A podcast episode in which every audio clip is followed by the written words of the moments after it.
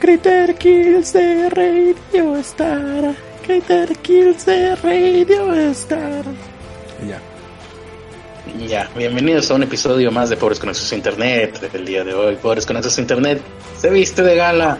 Hoy es 24 de octubre del 2018. Mi nombre es Carlos Avispe y junto a mí se encuentra el invitado Ernesto de la Vega. Hola, ¿qué tal? Muchísimas gracias por haberme invitado, Carlos Arispe. Yo siempre escucho tu programa. No, no sé cómo, se te ocurrió invitarme. ¿eh? Muchísimas gracias. Eh... Hombre, al contrario, Ernesto, soy yo el que te agradece que tú me hayas invitado aquí a este podcast que siempre está lleno de grandes invitados. Ah, bueno, para la gente que nos está escuchando y que no entiende es que como nunca tenemos invitados a este podcast, hemos decidido que, pues a falta de invitados, Ernesto y yo mismo seremos nuestros propios invitados a cada episodio, con lo cual, pues sí, muchas gracias por haberme invitado y un gusto que estés aquí, que hayas accedido a estar con nosotros en esta noche, Ernesto. Igualmente, muchísimo gusto de tenerte por acá en los micrófonos de Pobres con acceso a Internet. Y es tiempo de empezar este programa, justo con la alarma de la responsabilidad. Ajá. 30 minutos a partir de ahora, ya lo saben, suena la alarma y esto se acaba. A menos de que la plática esté muy chida, lo cual podría ser porque vamos a hablar acerca de la vida de los santos, de santos. No sé si hay santos en otras religiones, pero santos católicos, que son lo que yo conozco. Y de los santos, pues más extraños, más raros, más excéntricos, que ya de por sí ser santo te debería de poner en un escalafón de excentricidad dentro de la humanidad. O como lo llamó Teresa Martínez, los santos más loquillos. Y este, pro este programa hay que, hay que avisar que fue eh, hecho gracias al apoyo de los Patreons. Ellos decidieron el, el, tema. Si ustedes quieren algún llámalo día apoyo, decidir un llámalo, tema. Llámalo apoyo, llámalo coerción, es casi lo mismo. si ustedes quieren algún día decidir un tema, pues van a tener que ser Patreons para que uh -huh. tengan poder de decisión sobre nosotros. Uh -huh, uh -huh. Y también queremos agradecer especialmente a Teresa Martínez porque fue quien nos brindó una gran cantidad de información acerca de este tema del cual no conocíamos. Tal vez Carlos conocía un poco un poco más que yo porque fue a una escuela católica, pero yo como pues vi ateo y, y que, que no fue formado por ninguna religión. Afortunado eres. Pues tengo poco conocimiento. Uh -huh. Y saludos a la gente que está en el chat. Eh, efectivamente, todavía no, me, no puedo eh, mejorar de mi tos. Me imagino yo que esto será. No hay que preocuparse, simplemente, pues son los síntomas de, de mi estado eh, agónico. Pero bueno, esto pasará el día en que muera dentro de poco. Casears está aquí, productor ejecutivo, por cierto, Teresa Martínez, Jesús Alejandro Ramírez Campos, conductor de Uber, saludos desde el retrete, Ah, muchas gracias por la información, Jesús Alejandro Ramírez Campos eh, y Patricio Rey, que pues aquí están. Y pues por dónde empezar con este tema tan extenso, ¿no? ¿Qué podemos decir sobre este tema? Me pregunto yo, y de hecho te pregunto a ti, Ernesto, ¿qué podemos decir sobre ese tema? Que tú fuiste el que leyó todo lo que nos mandó Teresa. Pues... Porque yo no. hay, hay, mucho que decir. En, en, la religión católica, muchas de las cosas que se consideran milagros podrían corresponder a sucesos extraños atribuidos a fuerzas Illuminati. Ajá. Dice Teresa Martínez a, que ella también y que nada más le mencionaban a los santos, pero no les hacían cuestionar nada ni reflexionar. Pues no, obviamente no. Eh, eh, en, en, mi caso, yo me acuerdo que pues sí nos enseñaban un poco de la vida de los santos, pero no sé por dónde empezaremos. Yo tengo por aquí mmm, como entremés o para entrar, para abrir boca, las, uh, los, las causas más extrañas a las que, se le, las que, que realmente tienen un santo. Eh, porque uno no podría imaginarse, por ejemplo, que algo tan moderno como el Internet o eh, el vegetarianismo o eh, incluso los fuegos artificiales pudieran tener santos o hubiera santos que se pudieran adjudicar a estas causas. Por ejemplo, para los dolores de cabeza, pues uno podría encomendarse a Santa Teresa de Ávila, por alguna razón es, es la santa patrona de los dolores de cabeza. Me imagino yo que la decapitaron o algo así. Aquí tengo algunos decapitados eh, entre la información que mandó Teresa. Ahorita veremos si alguna Teresa de Ávila está por ahí. El santo patrono de la cerveza es San Arnulfo de Metz. Me imagino yo que tal vez era un productor de cerveza antes de ser santo. El santo patrono del internet es. Madre, ¿ya me morí? sí. O de repente, de repente entró Enia aquí al podcast. No, es, el, llamado de las religiones que están sonando a nuestro alrededor. Nuestro alrededor. El del internet, el santo patrono es San Isidoro de Sevilla. Quién sabe por qué. Habría que indagarlo. El santo patrono de los objetos perdidos es San Antonio de Padua. El patro este me interesa a mí. De hecho, el del internet y este que sigue, pues básicamente son los dos santos patronos a los que encomendaría todo, todo mi día, porque es a lo que me dedico todo mi día. El santo patrono de dormir demasiado. San Vito de Lucania. Me imagino yo que entró en coma en algún momento este santo. El santo del dolor de estómago es San Erasmo. El del miedo a las serpientes, este es el santo al que se va a tener que encomendar mi amigo Alonso, es San Patricio. El de los vegetarianos es San David. El de los fuegos artificiales, o la de los fuegos artificiales es Santa Bárbara, seguramente murió quemada. Y el de la risa y el humor es San Felipe Neri, que seguramente murió con un rictus que parecía una sonrisa es lo que se me viene a la mente cuando leo este tipo de cosas. No, suelen ser cosas bonitas las vidas de los santos y eso es a lo que vamos a entrar ahorita. Oye, yo tengo una, duda. Alguna vez escuché de un profeta, creo que se llamaba Daniel. él, no es santo, ¿o sí? Eh, ¿Un qué, perdón? Un profeta, el profeta Daniel, que fue el que lo metieron con los leones y ningún león se lo comió. No, no es un santo, no, eh, no es un santo de los domadores de, de animales? Debería de ser santo si, o bueno, quién sabe cómo lo estudie la iglesia, porque si, si entró con los leones y no, lo, no se lo comieron es un milagro, pero vamos a ver. Daniel, el profeta y autor, autor y protagonista del libro de Daniel. Hmm, mm. buena pregunta. A ver, vamos a ver, Daniel, muerte de Daniel, tumba de Daniel. Daniel como personaje histórico. Aquí no viene nada sobre beatificación ni santificación. Dice el foso de los leones. Oye, pero está, está medio cabrón, ¿no? Hola, soy Daniel. Yo escribí un libro y me autopromulgo profeta. Por porque lo dice mi, mi, libro. Yo soy Daniel y esto es Yacas. También. Se metió aquí en los bueno, eh, el, conquistador de Babilonia, el sucesor, el sucesor de Belsasar, se llamó Darío el Medo. El Medo. Seguro que no era una P ahí y que tomaba mucho alcohol. No, no era, no era una P.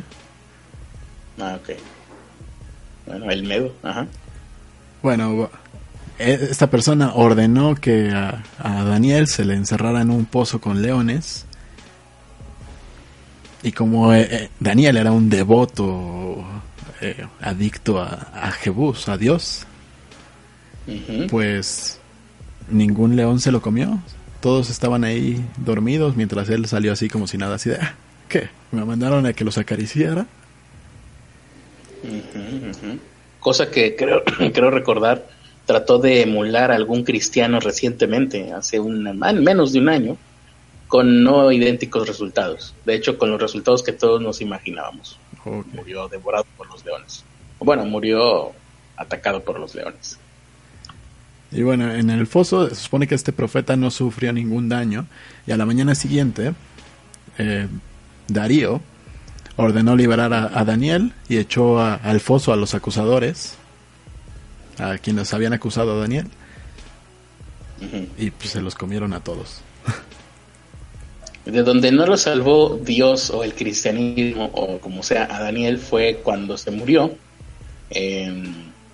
Porque dice aquí que eh, está, es posible que alcanzara una edad centenaria, ok. Su muerte se sitúa entre el tercer año del reinado de Ur, ¿no? Pues como saber, ah, entre, mil, entre el año 536 y 530 antes de Cristo, mm, y que tuviera lugar en Babilonia su muerte, y su tumba se venera, pero en otro lugar. Así que, pues el caso es que se murió y no saben dónde. Como suele ser con todas estas vidas. ya encontré, sí lo nombraron santo. Y se celebra entre el 11 y el 17 de, de diciembre. 11 y 17 de diciembre. Sí, dicen que es el último domingo antes de la Navidad. entre el 11 y el 17 de diciembre es el Adviento, creo. No, ¿sí? No sé, el último domingo antes de Navidad. ¿Y entonces por qué no es el, profeta San Daniel? Pues es San Daniel, se celebra la fiesta de San Daniel. Mm, pues allá ellos. ¿Tenemos uno más? No, esos eran todos. No, sí, tenemos muchos más. Oh, maravilloso, sí. ¿Tú tienes otro o empiezo ah. yo? Eh, ¿Qué? Ah, no, yo ya dije algunos. Tengo aquí, por aquí otros. Ah, sí, estoy viendo aquí San Daniel Santoral, pero es del 21 de julio. Pues quién sabe. Ah, San Daniel Profeta es del 3 de enero. Hay muchos, San Daniel Diácono y Mártir. Hay un chorro de San Danieles, ¿eh? Pero el profeta, San Daniel Profeta es del 3 de enero. ¿O no? No entiendo cómo está acomodado este santoral. Yo menos. Bueno, ibas a decir tú. Santa Margarita de Antioquía, y aquí nos dejó una, una pequeña corrección. es esta Teresa Martínez que dice, ella es Dragon Slayer. ¿Quién? Santa Margarita de Antioquía. Santa Margarita de Antioquía. aquí, San Daniel, profeta, es del 21 de julio. ¿Qué carajos? o sea, tiene, tiene, tiene 20 diferentes celebraciones o qué pedo. Bueno, aquí hay un San Daniel del 11 de diciembre, pero es San Daniel estilita. No estilista, que sería más interesante tal vez. Pero sí. Bueno, Margarita nació en Antioquía, lo que hoy se conoce como Turquía, fue hija de un sacerdote pagano, pero a través de su ama de leche, que supongo que es la señora que la cuidaba, que la cuidaba, conoció la fe cristiana. Y cuando cumplió 12 años, Margarita se bautizó. Y obviamente sus papás dijeron, ¿cuántos Hey, nosotros somos paganos. A los 12. 12, Nosotros somos paganos, ¿qué te ocurre? Tarada. Y renegaron de ella, ¿no? Un día, cuando Margarita ya tenía sus 15 añitos, estaba cuidando ovejas que estaban pastoreando. Ya era una solterona en aquella época, yo creo. Yo creo. Pasó por el lugar el prefecto romano de nombre Olivirus. ¿Qué, qué fue? Olibrius. ¿Qué fue nombre de todas formas? Ajá. Hola, ¿cómo estás? Me llamo Olibrius. Seguramente ella se rió por, por el nombre de esta persona. Pero él quedó fascinado con la belleza de la joven y, dijo, tú, yo, Casorio, ahora perra. Y ella... En realidad es una reinterpretación moderna. Seguramente lo que pasó es que la vio de lejos y dijo, ese objeto me gusta, a partir de ahora es mío. y Margarita dijo, no, yo soy cristiana.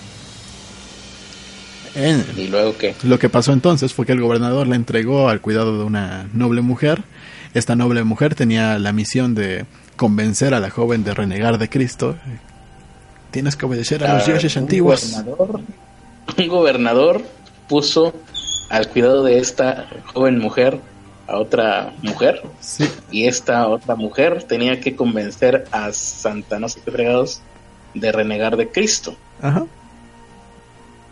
Pero y dicen que ahorita la gente no se preocupa por problemas reales, o sea, antes los problemas eran estos. Eran idioteces. Pero Margarita se puso firme y se negó a ofrecer un sacrificio a los ídolos paganos. Por lo cual, pues dijeron, ah, no, pues te vamos a encarcelar.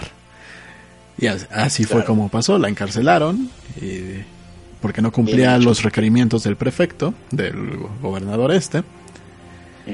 Y se cuenta que un demonio se le apareció en forma de dragón y se la comió. Ah.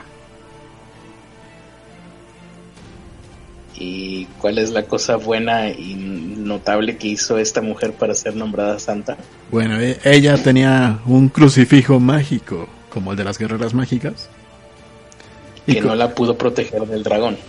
Ah, no dejó que eh, no se la comiera, pero ya que estaba dentro del dragón, con ese crucifijo empezó a rasgarle la pancita al dragón y se salió de ahí. ¿Que no hay un cuento que es, es así? Creo que sí.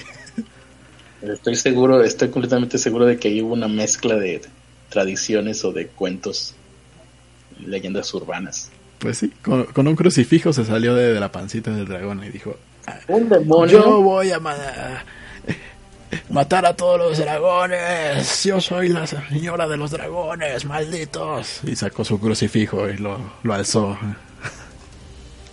bueno, lo, lo, usó como un puñal y abrió el estómago del dragón. Es esto lo que pasó. ¿no? Sí.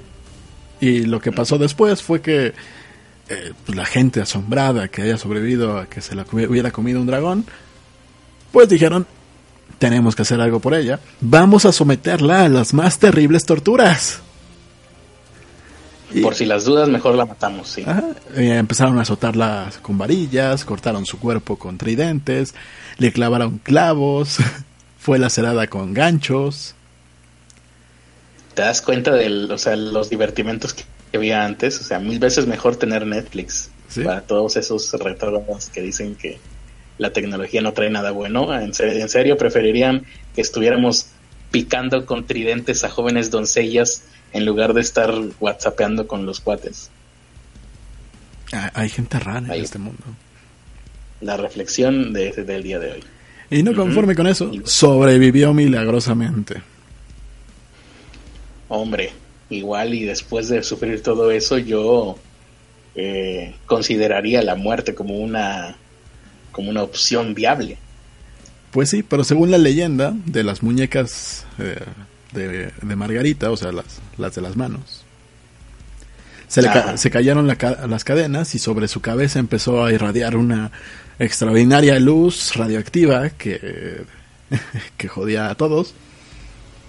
Y dentro de esa, de esa luz empezó a girar una paloma que en su pico sostenía una corona de oro. ¿A girar? Sí.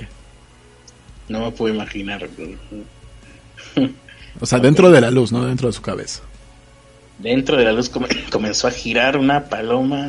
Una paloma que en su pico traía una corona de oro porque aquí la anotación que puso Teresa es what the fuck. O sea, ahí tú dices, a ver, Dios, la simbología está medio rara, no la entiendo. Así se supone que es el, el Espíritu Santo, pero porque trae una corona. Sí, o sea, a ver, tienen la semiótica toda mal. Entiendo que aparezca una corona, pero o una paloma, pero una paloma sosteniendo una corona en el pico, ¿cuál es el objeto? Pues bueno, después de ver este extraordinario suceso, el gobernador pues dijo, hay que hacer algo y le ordenó matarla. Sí, y también, yo haría lo mismo. Sí, y no, y no solo ordenó matarla, sino que dijo, ah, y todos estos tipos que se están convirtiendo en cristianos, todos estos que le están creyendo su teatrito de, de palomas con coronas y lucecitas, pues ustedes por querer, por creer en el Cristo, pues también se van a morir. Y mataron a 15.000 personas. Por, otro lado, la lógica detrás de ese pensamiento no hay manera de objetarla. ¿eh? O sea, crece en el cristianismo, los cristianos deben morir, por lo tanto, debes morir, ¿no? Es, está bien, o sea, no, no puedes objetarlo, ¿no? hay que ver ambos lados, hay que estar del lado correcto de la historia. En este caso, 15 mil. 15 mil. 15 mil. ¿Y a todos desapareció una paloma o...? No, nada más a ella. Ah, por eso le hicieron santa. Los otros fue algo así como, y ustedes también por hipócritas.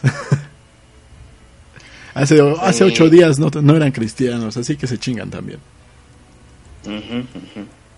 sí, sí. Pues si, te, si te das cuenta, si lo analizas bien, desde un lado de vista objetivo, pues esta gente que asesinó a 15 mil personas por sus creencias no tenían otra opción. Ah, qué mal. Sí es la historia. Y bueno, todo, todo esto se, se dejado a... libres y que fueran libres de creer en lo que quisieran, pero no porque pues porque porque en algo había que entretenerse, ¿no? Y matar gente, yo me imagino que en aquel entonces pues era lo más entretenido, Sí, equivalente a y aparte, pues como bien pregunta Teresa Martínez, ¿cómo decapitaron a 15 mil personas? con mucho cuidado. ¿Sí? Seguramente se han de haber tardado cuando menos unos, ¿qué te gusta? ¿Dos semanas? En aquel entonces, o sea, sabemos que, por ejemplo, en el, en el holocausto, pues se se, hicieron, se hizo prácticamente una línea de producción fordista del asesinato. Iban siendo asesinados en cadena de producción. Ah, Me imagino que en aquel entonces el asesinato era una cuestión artesanal. Así que pues, yo creo que se han de haber tardado un buen tiempo en capturarlos más que nada. Ya, ya. Lo veo, Bueno, pues, lo veo un poco más lógico. Sí, sí, sí. O sea, lo que tenían es tiempo, ¿no? ¿A qué más te vas a dedicar? Sí. Allá, en aquella época. ¿Qué año era? Es lo que Entonces- llamaríamos ingeniería social. Ajá. O, o descoyun- descoyuntura social. Descuartizamiento. Debe de haber habido muchos pergaminos en aquella época hechos con piel de seres humanos entonces, ahora que lo pienso. O sea, algo tienes que hacer con todos esos restos humanos. Abono, por ejemplo. Mm, Eso ya se hace solo. Pero sí, ahí está. Entonces ella es Santa, ¿qué dijiste? Santa Margarita de Antioquía. Si ustedes quieren ser santos como Santa Margarita de Antioquía, recuerden tener una paloma en su cabeza, tengan una paloma guardada para cuando se ocupe y en cuanto alguien les esté torturando, saquen la paloma, pónganle una corona en el pico y todos van a decir, oh, es una santa como Santa Margarita de Tunguska Antioquía. o quién sabe, Antioquía. Y bueno, Y ese fue quien, como- quien relató todo esto eh, fue un tal Feotim. ¿Fue un borracho qué? Se llamaba Feotim. Ajá. Y esta persona está- estaría alcoholizada o Tal vez. drogada o las dos, o loca, o las tres cosas. Antes la gente estaba loca, drogada, borracha, desnutrida, sucia. Así era la vida. Ah, eh, a, a mí lo que me sorprende es. Pues. O sea, tuvieron que, que o encerrarlos en algún lugar a, a esos 15 mil, lo que veo muy difícil. No, no, no, los iban matando de a poquito. Y al final, haciendo las cuentas, es como aquí en México, cuando estuvo el sexenio de Felipe Calderón, que cada día mataban a 5, 10, 15, y al final del sexenio resultó que eran 150 mil muertos. Así es como Oh. sucede ese tipo de cosas. Bueno, yo me imagino. Porque sí, eh, lo que tú propones es un eh, punto de vista más um, eh, industrializado como el del, el del holocausto nazi. Sí, sí. Vaya. Sí. No, uno, uno nunca se irá, y, es, y qué bueno eh, reflexionar en este tipo de cosas. Uno nunca se irá a la cama sin reflexionar en algo más, en algo nuevo el día, ese Sí. día. Hoy aprendimos algo nuevo. No lo aprendimos, lo pensamos más bien. Sí, sí, juntos. No, yo sí aprendí algo nuevo. Decapita a la persona que tenga una paloma con una corona en la cabeza. Mátala, sí. bien, No vaya a ser que vaya a pasar algo horrible como... Bueno, no se me ocurre nada horrible que pueda provocar una paloma, pero... Pero ahí está, o sea, la bala que no escuchas es la que te mata. Sí, y eso, y siempre ten un crucifijo cuando te enfrentes a un dragón. La próxima vez, sí, yo aquí tengo el mío, por ejemplo, al lado. Desde entonces, desde que conozco esta historia, lástima que no hay cámara, pero luego pondré, eh, o no, de hecho creo que no, no lo pondré porque es para otra cosa, así que olviden lo que acabo de decir. Yo nada más tengo el que te enseñé, pero está al revés. Creo que no funciona así, ¿verdad? Sí, no, yo no tengo crucifijos. El mío parece una espada, porque está al revés. Está al revés, por cierto. Es el de San Pedro. ¿o qué? No sé. De esas cosas que te encuentras en la calle y dices, ah, mira, brilla. Ah, me lo quedo. Brilla bonito. Oye, ya me preocupé. Cuando veamos a un mago, un prestidigitador aparecer palomas, ¿cómo deberíamos de proceder entonces? Depende. Si, si la paloma tiene una corona en la boca, mátalo. Si no, apláudele. A menos que seas de Greenpeace, en cuyo caso te vas a quejar en Twitter. Exactamente. Muy bien. ¿Tenemos algún santo por ahí más? Sí. Esto me, me agradó la historia. Este santo era un zombie. Eh, se llamaba Dionisio de París. Su poder especial, su poder mágico, fue, según las anotaciones de Teresa Martínez, es el de poder hacer un maratón de 6 kilómetros cargando su cabeza, nada más para joder a su esposa. Eso suena a un, a un compa, este, de esos que con los que te gustaría irte de juerga. O de los que cuentas de, de, güey, ¿supiste lo que, cómo se llama? Dionisio de París. O Denis ¿Supiste lo que de hizo París. pinche- ¿Supiste lo que hizo el pinche Denis? ¿Dijiste Denis? Sí. Denis de París. ¿Supiste lo que hizo el pinche Denis de París la otra vez? Pues no, fue el cabrón y agarró y se fue con decapitado quién sabe cuántos kilómetros para joder a su esposa. Ja, ja, ja. ja. Salud por Denis. ¿Cómo estuvo entonces? Eh, Está como para comercial de Tecate, ¿no? Por los que se llevan la cabeza a la mano. Sí, sí, sí. Por los que llegan porque llegan. ¿Y cómo estuvo entonces eso? Bueno, San Dionisio de París. O, Dionisio. Ajá. O en francés lo conocen como Saint Denis. No, suena más chido Dionisio. Sí, suena más chido, pero creo que es para que no lo confundan con el, Suena como que con, vas a el la dios estética. griego, ¿no? Suena como que vas a la estética a cortarte el pelo y el que te atiende se llama Denis. Pues no. Bueno, a él también se le conoce como el apóstol de las Galias o el santo sin cabeza. Y fue el primer obispo de París, donde que fue en el mismo lugar donde fue martirizado, junto con sus dos compañeros, uno que se llamaba Rústico y otro que se llamaba Eleuterio.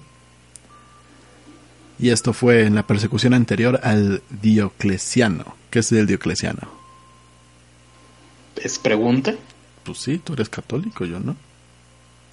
Eh, Soy católico, pero no historiador. A ver, vamos a ver qué es Diocleciano. Sí me suena, ¿eh? pero...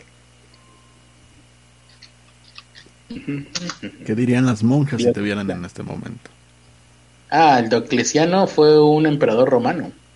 Ah, bueno. de- antes de la época de Dio- Diocleciano, supongo yo que trató de decir ahí, que es antes del 284 después de Cristo. Oh.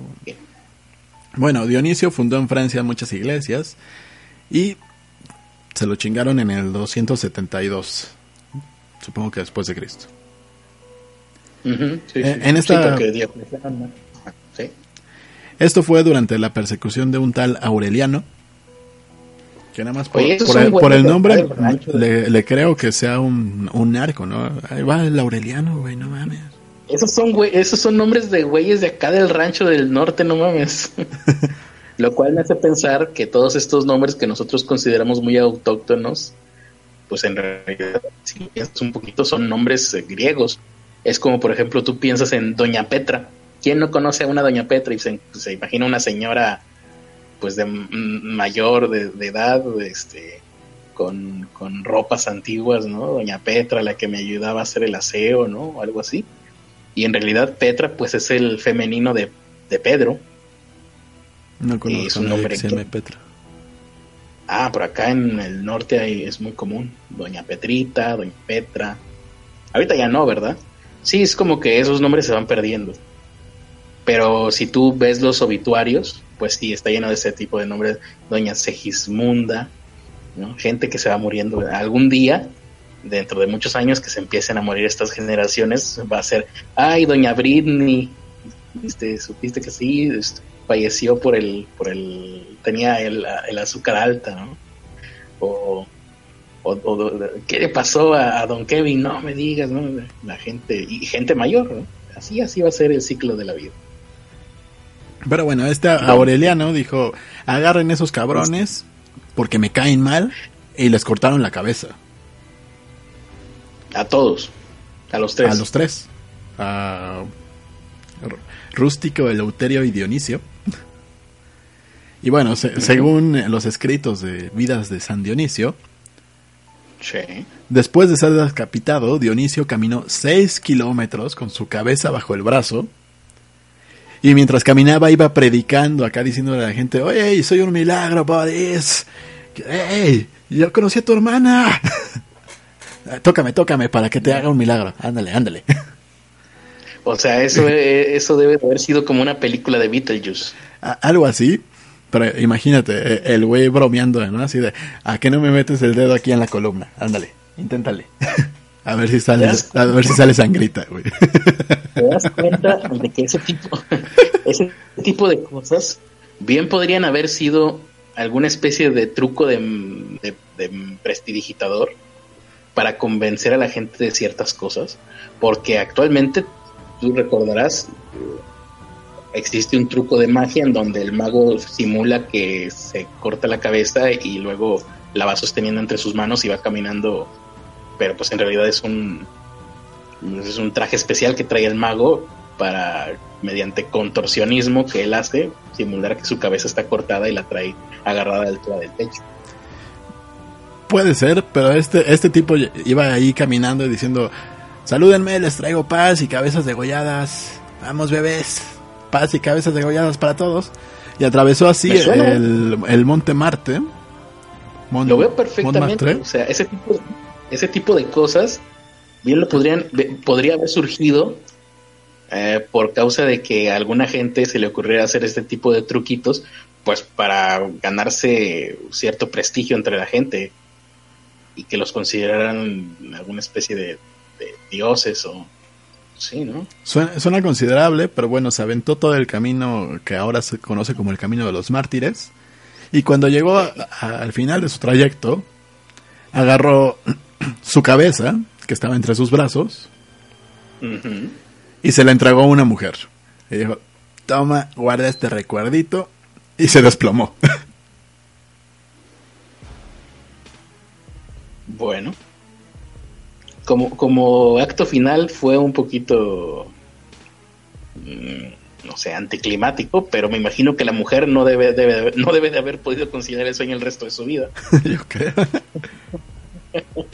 ¿Pero a qué mujer? ¿A su mujer? ¿O a su esposa? ¿O a cualquier mujer? ¿O cómo? Aquí nada más dice a una piadosa mujer, descendiente de la nobleza romana, que se llamaba... En ese momento Casulla. Casulla. Ajá. Y ahí, en ese, en ese punto exacto donde fue entregada la cabeza, edificaron la Basílica de San Dionisio, de Saint Denis, en su honor. Y de ah, hecho, la ciudad se llama Saint Denis. Esa es la típica historia que se inventaron para poder construir ahí una basílica. Sí, pero se... Pero, pero se aventó 6 kilómetros. 6 kilómetros. Bueno, ahí sí. O sea, quieras o no, aunque fuera un truco, pues ha de ser cansado aventarte 6 kilómetros doblado todo. Mm, mm. Puede ser. No, te digo, debe ser un sincretismo. Mucha gente ha de haber hecho ese tipo de, de trucos en aquel tiempo. De hecho, estaba estudiando porque recientemente pues me he interesado en la prestidigitación y en el mentalismo y en comer navajas este, de afeitar. Y eh, estuve eh, viendo un libro que se llama El Desvelando a los la brujería o algo así, ¿no? Está en latín, ya ni me acuerdo cómo se llama originalmente. Y bueno, el libro que logré conseguir en inglés, de hecho está en Archive, está una, cosa bastante curiosa, porque es el primer, es más, debería de tenerlo por aquí. guardado en mis lecturas recientes para porque está interesante, más allá de que es historia de la prestidigitación, es historia también de la religión, porque y tiene mucho que ver con esto. ¿Dónde están mis libros? No puedo leer y hablar a mí. Aquí dicen que si tragas sables, de- definitivamente una navaja no es nada. Algún día tal vez lo logre, no lo descarto. Que si te entierras puñales, que una tragar una vil navaja no es nada. Me voy a vengar. ¿Quién fue? No, no importa, ahí se queda grabado quién fue. Fue, fue el que más conoce de tus vicios. Alonso, Sí. aquí. El libro se llama Valió Madre. no tiene el no. Dis- Aquí está. Eh, descubriendo la brujería, ¿no? Ahorita te digo el nombre en inglés porque no va a aparecer aquí. Aparece ya. ¡Fua! Aparece. A la cazón. Abra cadabra. Pinche Acrobat Reader. Ábrete, Ábrete, sésamo. Ahora muévete, ahora da scroll. Me lleva el diablo. Discover of Witchcraft. Para que ustedes. Discovery. The Discovery of Witchcraft. Así es como se escribe para que si lo quieren buscar en, en archive.org. Y es interesante porque este libro se escribió porque en la Edad Media empezaron a querer, ya sabes cómo es la religión, ¿no? A querer matar a todos los que practicaban la prestidigitación, trucos de magia. Y alguien tuvo que escribir este libro, no sé si tiene un autor establecido no, creo que es anónimo, para ir desvelando cómo se hacían este, muchos de este tipo de trucos. Y es considerado el primer libro que habla sobre cómo eh, ejecutar técnicamente los trucos de magia más antiguos de los que se tiene eh, registro. Eh, y de esta manera, gracias a este libro, The Discovery of Witchcraft, eh, se salvó la vida de muchas personas que se dedicaban a la magia para entre- de entretenimiento en aquella época. ¿Y qué es ese ruido que, que estoy disfrutando en mis oídos? Una galleta. No, sí, las galletas no son de papel aluminio o de papel No. celofán. La envoltura de una galleta. Ah, ¿por qué mejor no te comiste también la envoltura para que no hiciera ese ruido? Oye, ¿ya no tenemos música de fondo? Sí, todavía tenemos. A propósito de ruido de miércoles. Sí, eh, ¿tenemos ahorita, en este momento? Sí. Ah, bueno, espero que la gente no haya sufrido lo mismo que yo. Eh, bueno, ahí está. Tenemos otro santo más. Tenemos muchos santos más. Uh, prepárense para este gran maratón de pobres con acceso a internet. Sí, tenemos a San Juan Apóstol. San Juan, San Juan, el San Juan de todos los que, que todos conocemos. Ajá. San Juan. El que. El que estuvo con Jebús. ¿El que qué? El que estuvo con Jebús era uno de sus apóstoles. Ah. Sí, sí, sí. Ahora sí escucho la música. Bueno, alrededor del año 95, este, após- este apóstol llegó hasta morir de viejo. Pero vamos, vámonos muchos antes de que eso sucediera, ¿no? Ernesto, quiso decir es que lle- llegó hasta el año 95 Ajá. de vida. No, hasta el año 95 después de Cristo.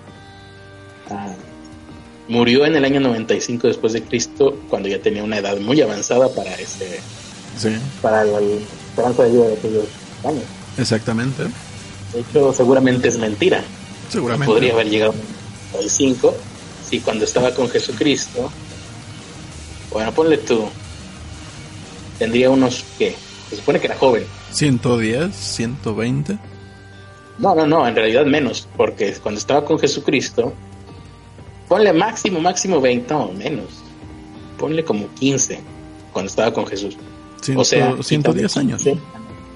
No, pero quítale 15 a 95.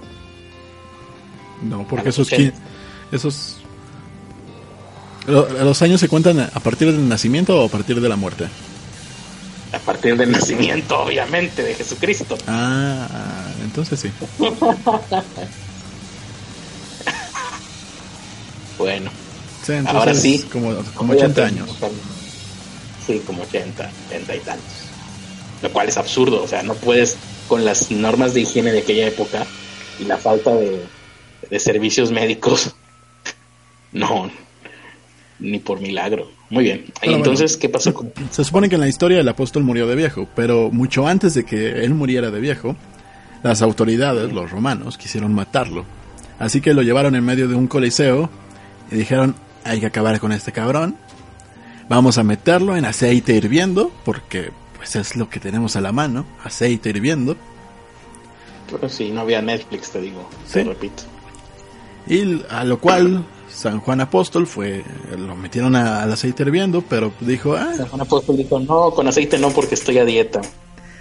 algo así, dijo, ah, no me va a afectar nada porque soy vegano. y ya- ella Y en fue, entró, eh, entró al aceite hirviendo, dijo, ah, pues qué, qué padre un baño, seguramente va a ser muy bien para los poros. Y salió fresco como una lechuga después de que los romanos lo metieran ahí al, a- a- aceite, sí. al aceite. Y bueno, a este, a este, a esta cosa que vieron y por lo cual muchos se convencieron de convertirse al cristianismo después de verlo salir del aceite hirviendo. Lo- el romano Mm. dijo, pues si no puedes con ellos, destiérralos. Así que lo mandaron a la isla de Patmos, donde dijo, ah, culeros, con que me destierran. Y ahí fue donde se puso a escribir el Apocalipsis, el cabrón. Ah, ¿sí? sí. Ah, ahí... en el texto que te manda Teresa se dice que es el mismo de el apóstol de, de Jesús. Ah, este, este lo busqué aparte. Ah, es que creo que esos dos Juanes no son la misma persona, ¿eh? Creo que el que escribe el Apocalipsis es otro Juan, que tenía un poquito menos de facultades mentales, hasta donde tengo entendido.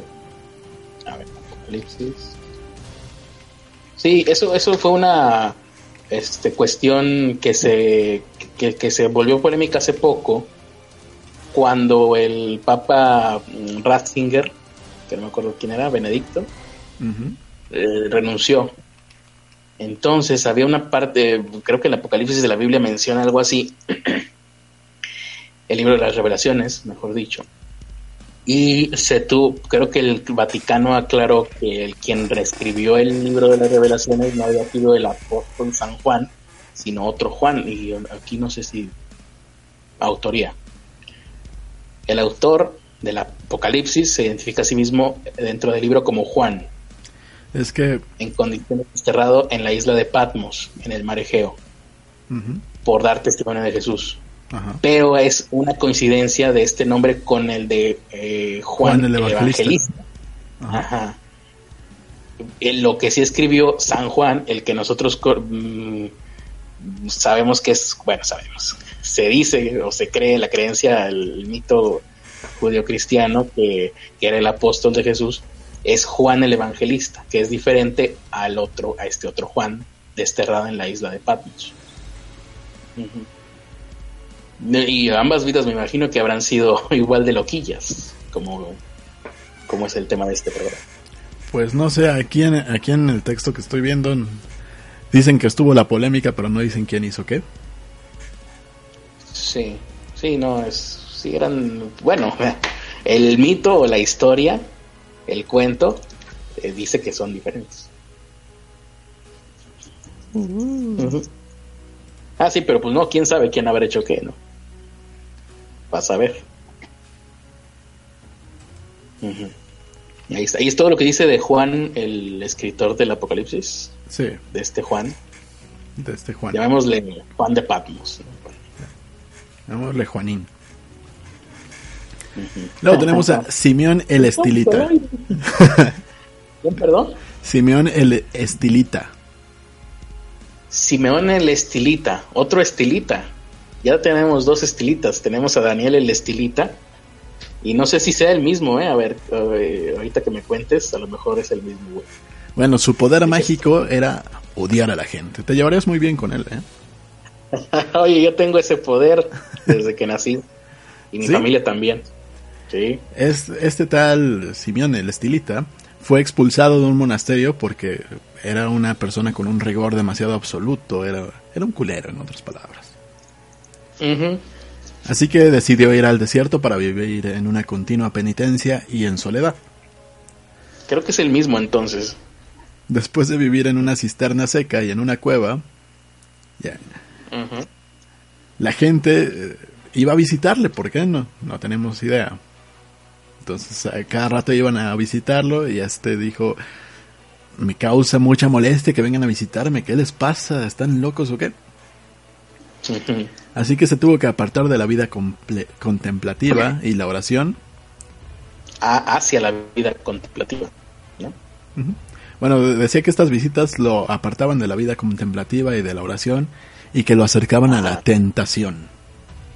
Ah, ya, ya, ya. Yo, yo creo que pues, yo creo que a lo mejor a lo mejor era era como tú, era era demasiado guapo, entonces las personas que iban a visitarle pues eran puras chicas que que llegaban y en toples así de, "Oiga, don Simeón, el estilita, ¿no quiere hacerme el milagrito?" De mi cuerpo. Sí. Y, y él le decía, "No, aleje esa tentación de mí." Pero señor, lo está, le está agarrando mi bubi. Dije que la alejes. Por eso te estoy diciendo que la alejes. Por esto mismo decidió que le construyeran una columna de 3 metros de altura, luego una de 7 ah, y por último una de 17 metros, en la cual se subió a vivir para alejarse del tráfago humano. Y sobre esta columna pasó sus últimos 37 años de vida.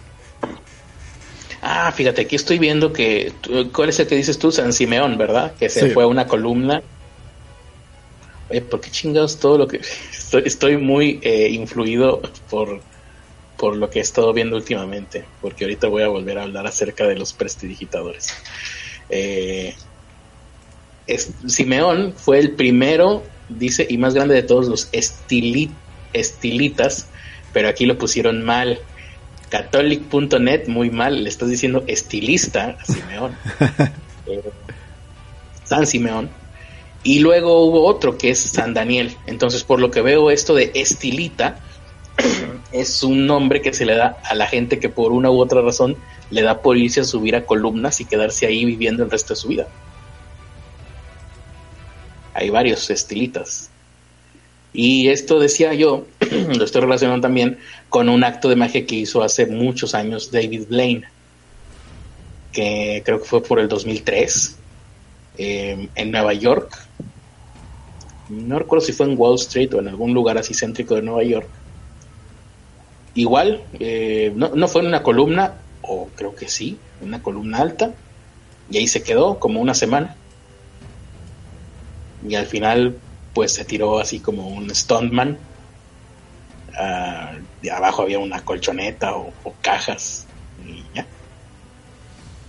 Pero hizo lo mismo. O sea, este tipo de actos son pues reproducibles en la actualidad por, por esta gente. Con lo cual, lo cual significa que seguramente en la antigüedad era lo mismo. No eran más que engaños y trucos. Aquí preguntan si eh, Simeón te cortaba el cabello. O Daniel. ¿Simeón me cortaba el cabello? ¿A mí? Sí, o, entiendo o, este Daniel. O Daniel. Ajá. Porque eran estilistas. Exacto. Deberían de ser estandoperos. Teresa, Teresa Martínez dice que hay varios de esos en su colonia. Estilistas. pues sí. Eh, y ahí está, San Simeón. Y ya fue lo único que hizo. ¿Cómo terminó su acto de magia? ¿Se bajó de la columna? No, se quedó ahí a morirse. No fue, el que fue tentado por Silvia Pinal, ¿no? En una película. Sí. Sí, ¿no? A ver, Silvia Pinal.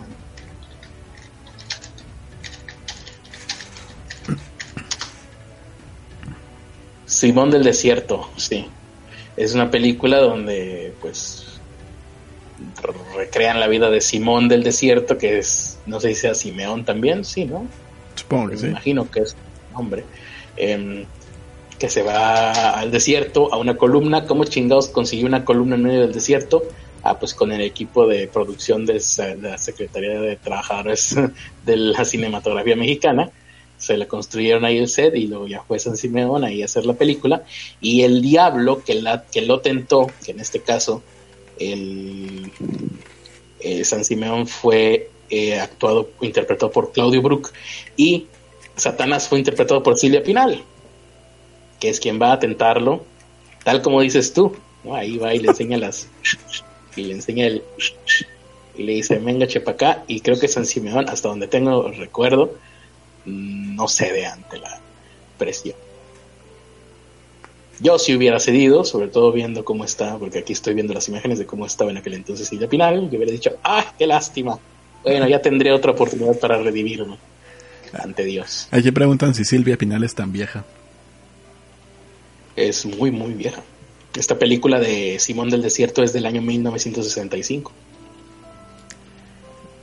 Pero Simeón fue de los años. No sé. ¿De cuáles años? Ah, sí, a ver, ¿de cuáles años? Ah, tienes ahí el papel. No, no sé. Sí. De los siglos. Pues, Pues si no sabes, entonces po- podremos decir que si San Simeón, el es- primer estilita, fue del año 1965, tres años antes de la matanza de Tlatelolco. Ya está. Reescribiendo la historia, somos los iconoclastas aquí. Ah, ¿Cómo fue, internet? fue del año Revisionista. 390 al 459.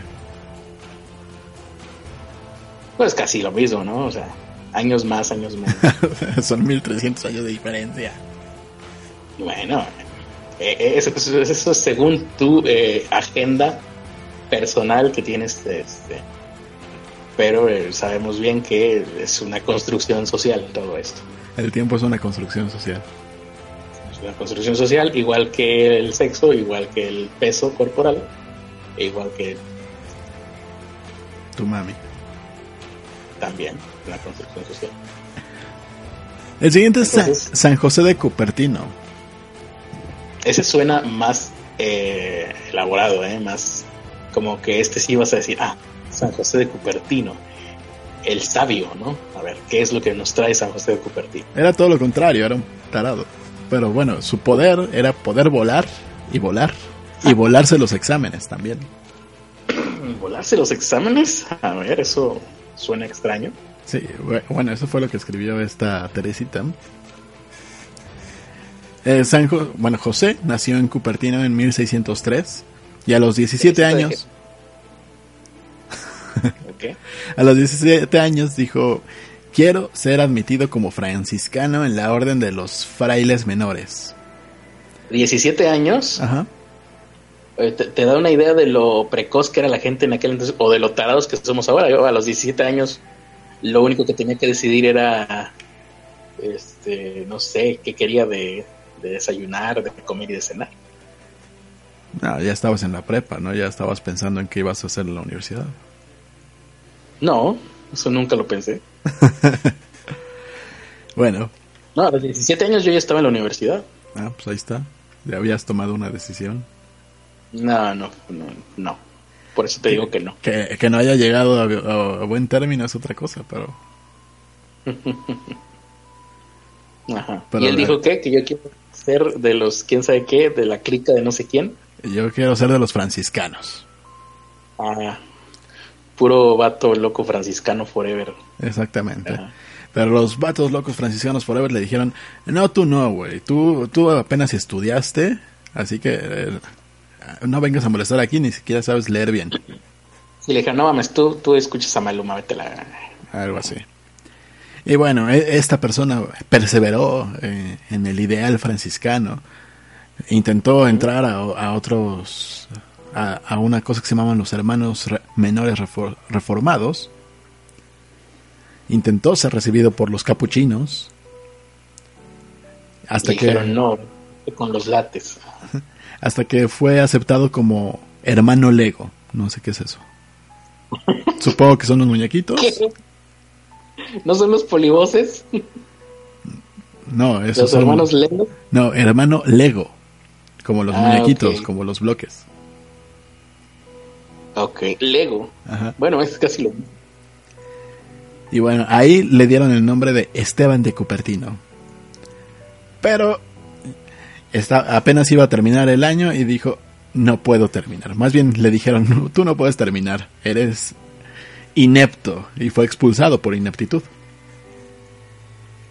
Expulsado por ineptitud. Sí. Pero bueno, después... Entonces sí era el hermano Lelo, ¿no? Sí, de hecho sí. Sí. Pero bueno, gracias a la ayuda de un tal Juan Donato Caputo, Eh, está bien, pero no son modos, ¿eh? así se llamaba Juan Donato Caputo. Ok. Ahí el problema es entonces con sus padres. Era, según esto, un tío conventual, no sé qué significa. sí, a huevo.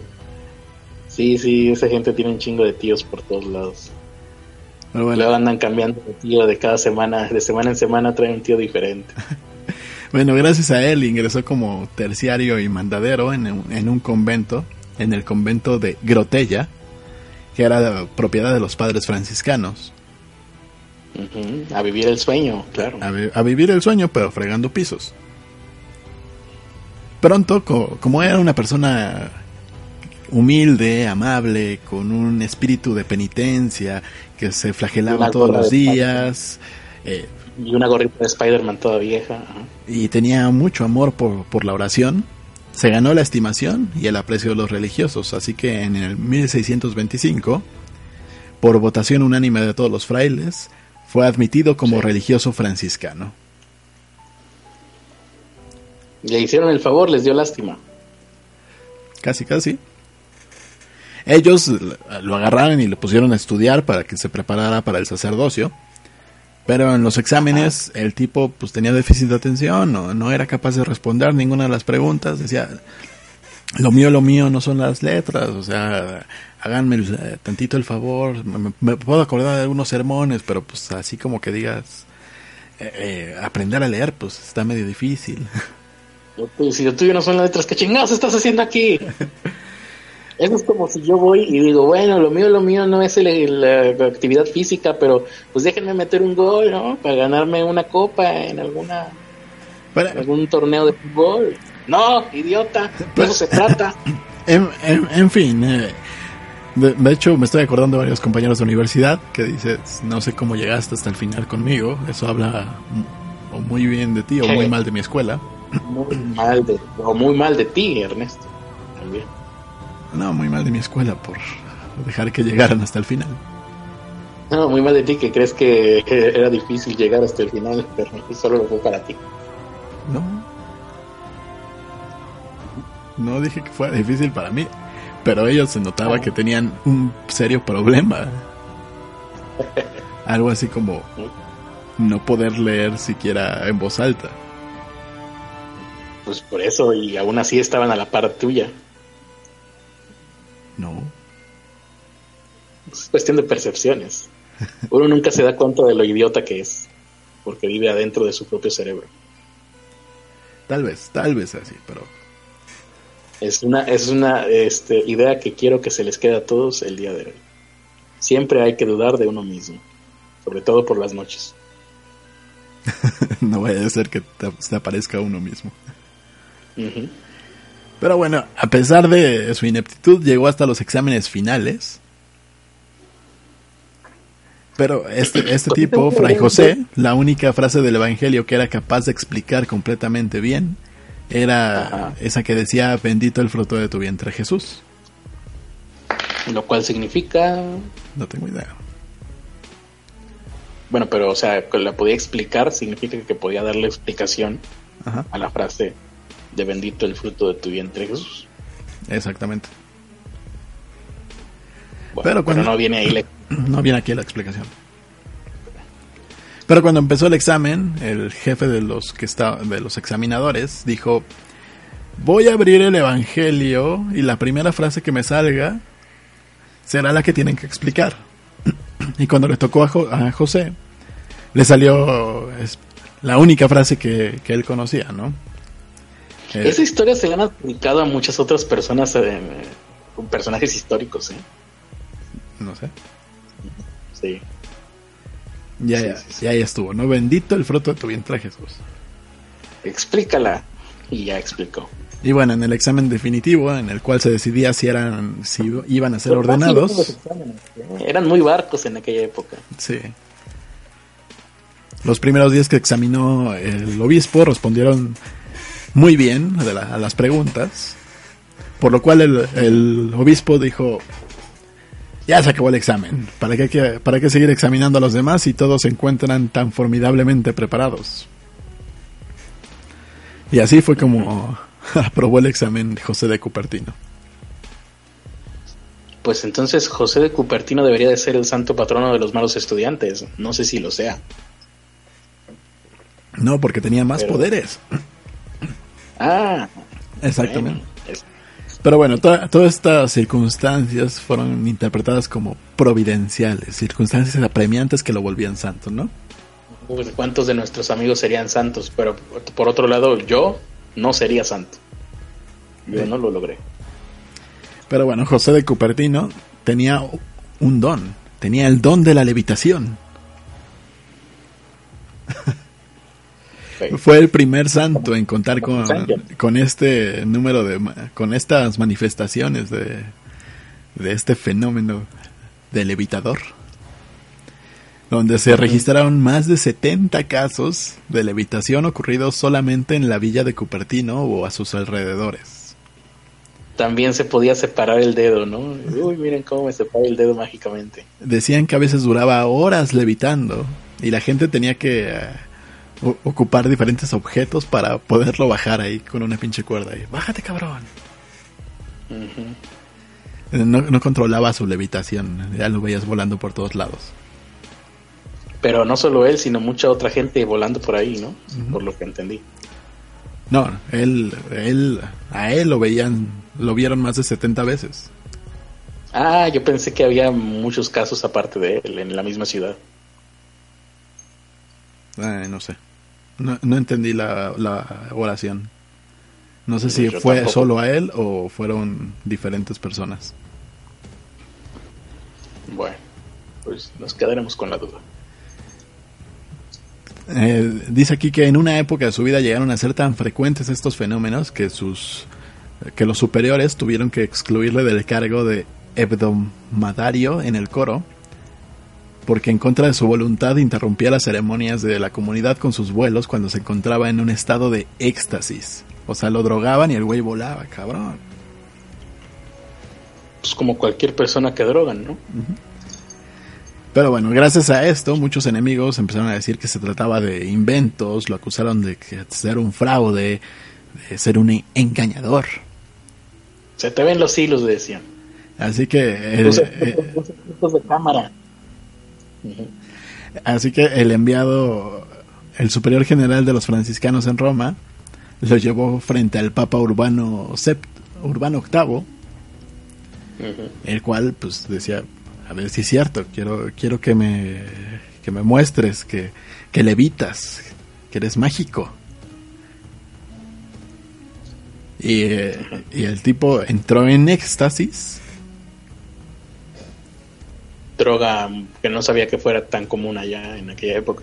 Yo tampoco, pensé que era un químico. Mientras estaba hablando con el Papa, José Cupertino dijo, ¡Ah! Tengo un éxtasis. Y como no podía tener orgasmos, empezó a levitar. Así que... Y el Papa Urbano VIII fue quien lo vio y dijo, ¡Ah! Él es un volador. Y gracias a eso es considerado el patrón de los viajeros en avión, los aviadores y los mentalmente discapacitados y también de los estudiantes de exámenes. Ah, pues ahí está, lo que habíamos dicho, ¿no? Es el patrono de los malos estudiantes. Porque si eres un buen estudiante no necesitas encomendarte a ningún santo. Sí. Y no es el santo patrono de los que vuelan, eso me parece discriminativo. Sí, de los viajeros en avión, aviadores. Pero él no viajaba en avión. De los que vuelan, así como él. Ah, pues no sé. Ya veremos. Bueno, No conozco muchas de esas personas en la actualidad.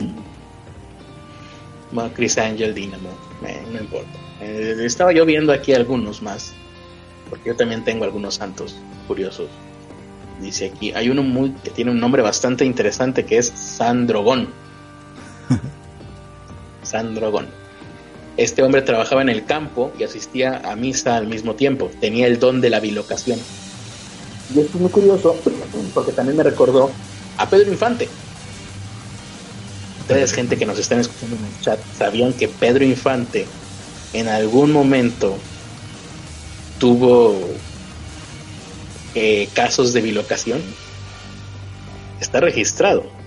Y esto, ahora que lo pienso bien, podría haber dicho que lo había sacado de la Deep Web ¿Casos de qué? Pero, casos de bilocación, Pedro Infante. O sea, que estaba en dos lugares a la vez. En dos lugares a la vez. Y ahora que sí, y como te dije, esto voy a decir que lo saqué de la Deep Web, aunque en realidad pues creo que anda por ahí por YouTube. Hay una entrevista, recuerdo, sacado de la Deep Web. Pedro Infante se bilocaba.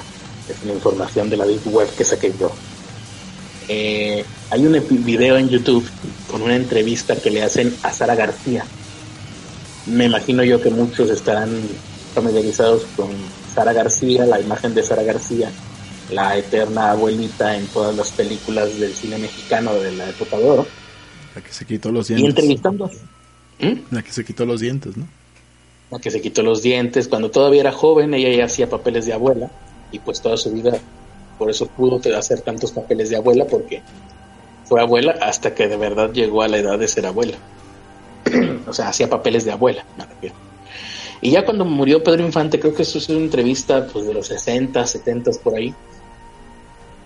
Ella cuenta la anécdota de que Pedro, Infante no era muy eh, puntual o muy responsable al principio en sus películas. Y dice que pues llegaba tarde, que llegaba porque pues no sé, le gustaba la fiesta o algo así y no solía ser muy, muy puntual. Hasta que un día ella, Sara García, pues se ve que siempre la vieron como una figura materna, como una matriarca. Entonces ella le llamó la atención, o le dijo, bueno, pues deberías de ser más responsable, no sé. Y Pedro Infante dice ella que le dijo que sí, que, pues, que a partir de eso ya iba a agarrar la onda y que ya iba a ser más responsable, que iba a llegar temprano. Al día siguiente de esto, o tal vez unos días después, Sara García iba en su automóvil, me imagino yo que un chofer le iba conduciendo al, estudio de grabación para grabar una película, y dice que en el camino vio que estaba Pedro Infante lavando su automóvil. Incluso dice que estaba sin camisa lavando su automóvil. Fue tan detallado la manera en la que lo vio que, que vio ese tipo de detalles.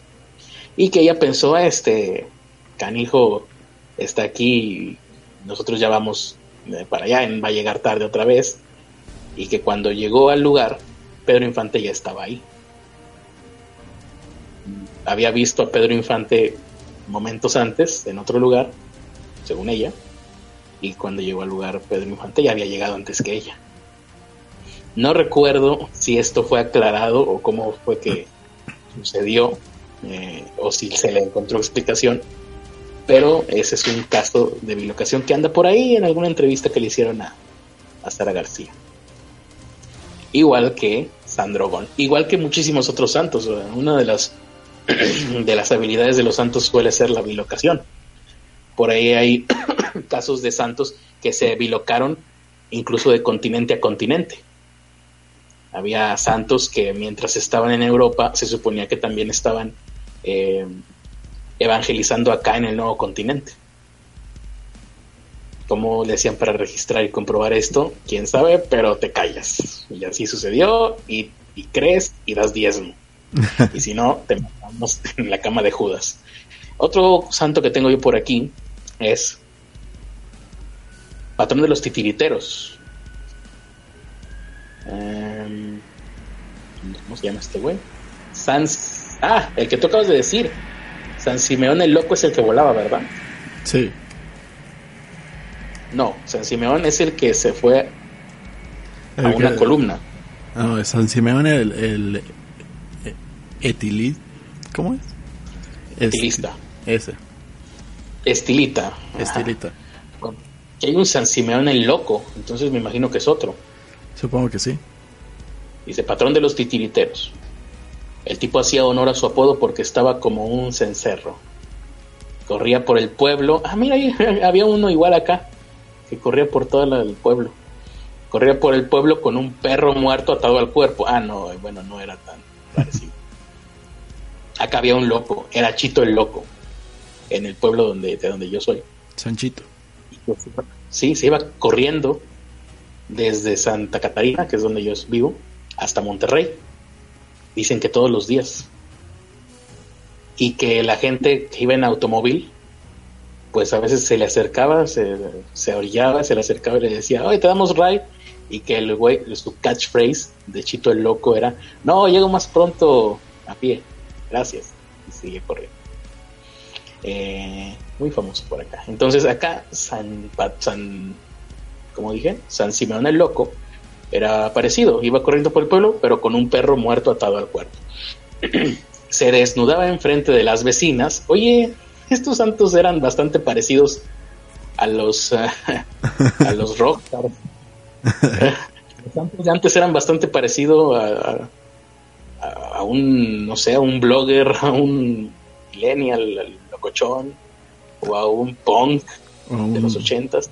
Sí, a un rockero de los noventas. Dice aquí, se, se desnudaba delante de las vecinas, lanzaba nueces a las velas de la iglesia para apagarlas. Que hay que tener habilidad, ¿eh? apagar una vela con una nuez. Que estaba tan loco, podría ser una nueva eh, dicho popular, ¿no? Estaba tan loco que apagaba velas con nueces. Dejaba viscas a las mo ah, a las a las mujeres. aquí dice, Dejaba viscas a las mujeres para que no fueran tan atractivas. ¿Qué? No, ni yo entendí eso. Dice, dejaba viscas a las mujeres atractivas para que no fueran tan atractivas. Se le considera patrón de los titiriteros porque contaba historias moralizantes con muñecos. Mientras estaba desnudo. Mientras estaba desnudo, volviendo viscas a las mujeres. ¿Con qué volvía vista, viscas a las mujeres? Pues yo me imagino que es un nuevo poder. Está la bilocación, está el poder volar, está el hablar en lenguas, está el, los estigmas y está el sagrado viscador de mujeres. Vaya. ¿Tienes otro por ahí? Sí, Escolástica de Nurcia. ¿Quién, perdón? Escolástica de Nurcia. Bueno, aunque lo repetiste, no le encontré sentido. Su nombre era Escolástica. De Nurcia. Y la ciudad de donde era es Nurcia. Sí. Ok. Su poder mágico, según las anotaciones de Teresa, es poder hacer. Aparte del nombre, fue lo que sufrió esta mujer? su, poder mágico era hacer que llueva para faltar a compromisos y quedarse aburrida en casa. Un poder que tú podrías ocupar. Esa es mi santa patrona, Santa Murcia de qué? Escolástica de Nurcia. Escolástica de Nurcia.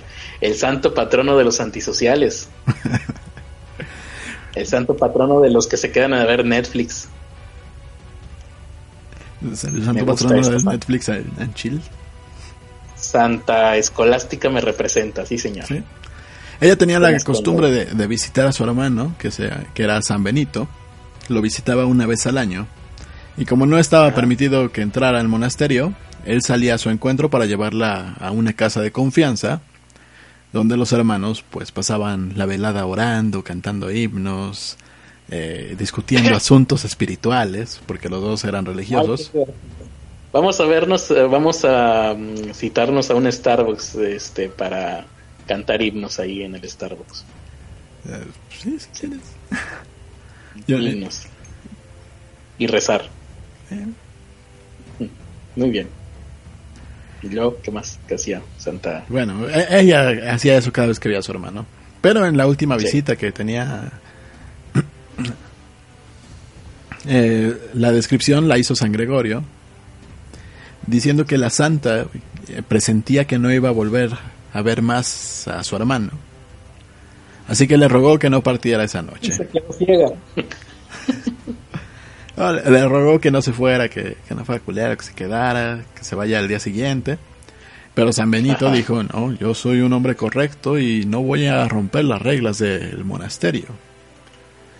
Ajá. Aparte, ¿qué va a pensar la, la, la madre superiora? No, no, no, no, no. Yo Que tengo que, un hombre ahí. yo tengo que llegar con la madre superiora. Pero bueno, entonces esta santa escolástica le empezó a pedir a ¿Que la Dios... mate, ¿Eh? Ajá. No, que, que, que, que- él te- que tenía que irse con la madre superiora. Sí, él tenía que llegar con la madre superiora. O sea, ¿tú crees que le importaban tanto las reglas? No estoy entendiendo bien eh, cuál era la motivación de Benito. Bodoque. La, la motivación, según él, era no, no romper las reglas. Pero mi motivación creo que tiene más sentido. Quería llegar a ver a la madre superiora. No, pero él se tenía que ir del convento No, tenía para que, ir al monasterio. tenía que irse de la casa para regresar al monasterio. Pero en un monasterio no hay una madre superiora. Ah, entonces iba a ver al padre. Pues sí, al padre superior. Muy bien. ¿Eh? Al sugar daddy. El sugar daddy. Ajá. Eh, Yo, yo no quería que fuera una relación homosexual, pero pues bueno. Eh, Sí, eh, si no hubieran sido muchísimo más abiertos de mente que nosotros entonces, en aquella época. Pero bueno, en ese momento esta santa escolástica le empezó a pedir a Dios, así de, por favor Diosito, interven, no quiero que se vaya, no quiero que se vaya, no quiero que se vaya, por favor hazme el favor. Y lo dejó paralítico. No, Diosito. después de eso estalló una fuerte tormenta, que su hermano dijo, chinga, ya no voy a poder ver al Padre Superior bañándose. Me voy a tener que quedar aquí con la madre superiora y esta mensa. No, na- nada más con, con esta mensa, nada más con su hermana. Ah, bueno. Así que pues estalló la tormenta, no pudo regresar ese día y se tuvo que quedar. Pasaron la noche hablando de las cosas santas, de asuntos espirituales. Qué, qué aburrido. Sí. Y tres días después de esto, No la... había noticias, no había periódicos ahí que leer, libros, algo. no, Títeres. Le hubieran hablado a, a San José de... ¿Qué? No, ¿cuál era el... al loco este? Titeros, San Simeón el Loco, ya que les hiciera ahí algunos títeres. pues no, no estaba San Simeón cerca. Así que pues se quedaron ahí platicando, la chingada. Pasaron la noche y después, al día siguiente, está, San Benito se fue al, al monasterio, se regresó a hacer lo que tenía que hacer. Y tres días después, Santa Escolástica se murió. Comprobando de esta forma que, que nada, ¿sí? Y, y dicen que su hermano estaba, estaba en ese momento, en el momento en el que ella murió, estaba orando y tuvo la visión del alma de su hermana ascendiendo al cielo en forma de una paloma. con una corona en el pico. No, nada más una paloma. Ah, Qué falta entonces, qué falta de rigor ahí. Hay que ser, tener congruencia dentro de la simbología. ¿Sí? Aquí dice de ese fulano, hey, no suena tan mal. Estaban hablando de sus seres ficticios favoritos, como una vieja velada hablando del Señor de los Anillos o algo así. Estaban haciendo un Sí. podcast de los que hacíamos antes. sí, qué hueva. Por eso te digo, qué hueva. ¿Nos vamos con otra santa? ¿O quieres Eh, decir tengo algo? aquí yo una que te va a interesar. A ver. Santa Teta. No sé si tú la tengas por ahí. Tengo dos. ay, ay, ¿Tienes dos santas tetas? Ok. Sí. Oh, gracias por la información. Esta dice que era. Esta santa era princesa y hermana del rey. Quién sabe qué fregados. Pero se metió a abadesa. Una vez en el cargo de abadesa, tuvo que corregir a sus monjas. Estamos hablando del recuerdo de Santa Teta, las cuales habían estado celebrando la muerte de su predecesora en el cargo Ok, o sea, estaban celebrando la muerte de la predecesora. La gente antes era muy siniestra. O sea, si las monjas que estaban en reclusión se ponían a celebrar la muerte de alguien, ¿qué harían las personas que... el pueblo llano, las personas que no se dedicaban a la vida religiosa? ¿eh? También hay que ver eso. ¿eh? Ahí está lo interesante. Mm, porque cuentan las crónicas que les impuso a ellas, a las que estaban celebrando la muerte de, la predecesora de Santa Teta, les puso como penitencia tres días de ayuno. y luego de este tiempo, luego de este tiempo, bueno, ahí que, la tumba se niveló y no sé qué, no, entiendo qué es lo que pasó. Algo pasó con la tumba, pero bueno. El caso es que las castigó, tres días de ayuno, tres días, o sea, tres días sin comer no es sumamente peligroso eso. Supongo que sí. Aguantar... Ah, no, sin comer puedes aguantar semanas, ¿no? Mientras tengas agua. Sin agua. Sí, sin agua es cuando, donde no puedes aguantar tres días. Mm, dice que mantuvo una relación, Santa Teta, mantuvo una relación muy estrecha con San Bonifacio. Nada tonto San Bonifacio, también sabía con quién relacionarse. Eh, ah, ah, pero esta era una relación de costo espiritual según ellos. Y bueno, cuando se murió, pasaron cosas extrañas en la tumba de Santa Teta, a las cuales ahora ya tengo curiosidad, porque aquí en donde estoy leyendo esto no ahonda. Me imagino yo que su cuerpo quedó incorruptible, o sea, la, la Santa Teta incorrupta será. Pero bueno, ahí tenemos a... Ok, cometí un, ma cometí un error al poner en Google Santa Teta. Eh, hacemos a otra mejor. A alguien más. Ok, Santa Bárbara. Su poder era el poder de la teletransportación y fue la autora del Halloween cristiano. Ah, está muy interesante eso. Pero, o sea, si se funcionaran, entonces eh, estas dos últimas santas que hemos mencionado serían Santa Teta Bárbara. o los Santa Bárbara Teta. Es igual. El orden de los factores en este caso no altera el producto. Y. O la teta de Santa Bárbara. O la teta de Santa Bárbara. ¿Qué estoy viendo? ¿O qué Bárbara la Santa Teta? Bueno, tú continúa con Santa Bárbara mientras trato de entender qué es lo que estoy viendo en Wikipedia. Y. y tú continúa. Bueno, ella nació en Nicomedia, cerca del mar de Marmara. Ahí alguien mandó algo. Convierte en Patreon, hermano. Conviértase en fieles creyentes de la religión pobres con acceso a Internet. El santo Peter es amor. Ah, ya ni me acordaba que teníamos eso. Yo tampoco, hasta ahorita. Gracias. Eso te iba a preguntar. Fue el que nos recordó que tenemos esto. Este Casears, gracias por por los 20 pesitos. Y sí, Saludos a Casears. Conviértanse en pobre minatis. Sí, sí, sí. Deberíamos de diseñar anillos y cosas así. Sí. Bueno, esto... Es que puse Santa Teta, fíjate, aquí haciendo un paréntesis, pongo Santa Teta, que yo pensé que me iba a salir esta santa de la que dije ahorita, pero no, sale Santa Águeda que es la mujer santa, virgen y mártir a la que le cortan los pechos. Y aquí en Wikipedia decidieron que era una muy buena idea, y bueno, sí, sí lo es, poner una pintura de Santa Águeda en donde algún pintor decide retratarla como una mujer con la ropa puesta, pero con una bandeja sobre la cual están sus dos pechos.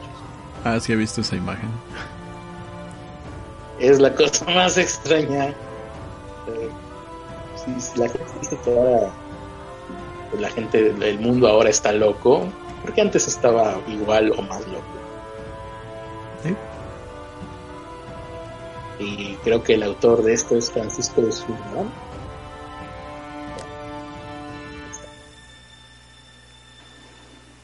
Pero bueno.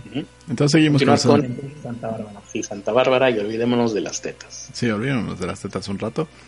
Nació en Nicomedia, cerca del mar de Marmara. Esto fue en el siglo III. Ella fue hija de un sátrapa de nombre Dioscoro. ¿Sátrapa? No sé qué es un sátrapa. ¿Qué es un sátrapa? ¿Algún gentilicio de algún lugar? Bueno, Bueno, mientras yo lo busco, tú continúa. el tipo se llamaba Dioscoro. Él la encerró en un castillo para evitar que se casara tan joven y para evitar el proselitismo cristiano. Pero durante su encarcelamiento ella tuvo maestros que le enseñaban poesía, filosofía y muchos otros temas. Por eso mismo, y porque su padre estaba ausente, el- esta barba Tuvo- terminó convirtiéndose en cristiana, lo cual quería evitar él. Ya. Y mandó un... Sí, porque mira, sátrapa es el gobernador de una provincia de la antigua Persia. Con lo cual, si eran persas, pues me imagino que tendrían una religión que musulmana, no sé, supongo yo, Supongo. o pagana. No, Mm. no sé. Pero bueno, eh, es, esta mujer mandó un mensaje a, a Orígenes, quien era Que es un programa de radio. No, no era, era un erudito de la iglesia cristiana. Ah, Para- ok. Sí, porque no ha sido- mandó un mensaje a Orígenes, su programa favorito de fin de semana. Mándenos sus mensajes a Orígenes, apartado postal número 4418, en la antigua Persia. No, había, ¿verdad? No, pero le mandó un mensaje para que fuera a educarla en esta fe, ¿no? Cuando llegó este... Ajá. Oye, ¿y por qué se perdió ese nombre? Suena muy bonito. Orígenes García. Imagínate que tuviéramos un Orígenes García o Orígenes de la Orígenes. Vega. Ajá, Orígenes de la Vega. Orígenes Estaría mejor. Orígenes Ernesto en lugar de otro. Orígenes Arispe, sí, Orígenes. Hola, soy Orígenes Arispe. Bienvenidos a este podcast, Pobres con Origen en Internet. Exactamente. Donde los dos nos llamamos Orígenes. O- Sí, Origen- y el- Carlos Orígenes Arispe y eh, Ernesto Orígenes de la Vega. Saludos a todos. Este podcast solamente se puede entrar con invitación a todas las personas que ostenten el nombre de Orígenes. Así que saludos a todos los que están en el chat. Saludos a Orígenes, a Orígenes, también a Orígenes y nos está saludando Orígenes. Y Orígenes Martínez y Orígenes Sears. Alguien que se puso Orígenes-69, qué gracioso. Orígenes EF.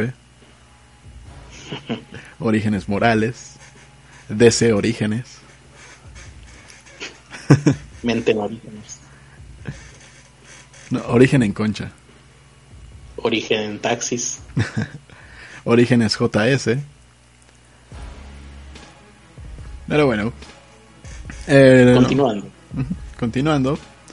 Cuando llegó este Orígenes, eh, más bien cuando llegó el padre de, de Bárbara, ella dijo, pues yo soy cristiana y me opongo al matrimonio que,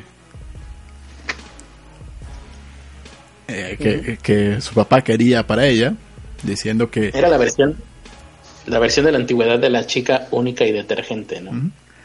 Eh, ella lo que dijo fue, yo tengo de esposo a Cristo, no quiero al hombre rico que trajiste para mí. No quiero a ese hombre rico, atlético y atractivo que me causa tanto repugno. Exactamente. En respuesta a esto, su padre se enfadó y la quiso matar en honor de los dioses paganos, Ah, entonces era pagano.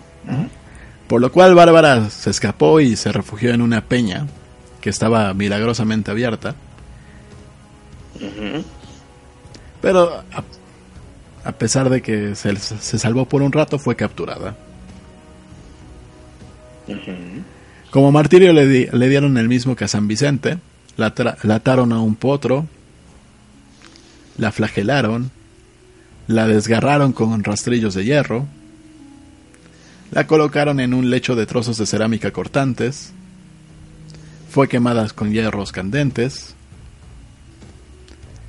hasta que finalmente el, el mismo rey Ah, bueno. Dioscoro la envió a un tribunal donde eh, le dictaron la decapitación. Ah, bueno, pero no pasó de ahí. No, no pasó de ahí.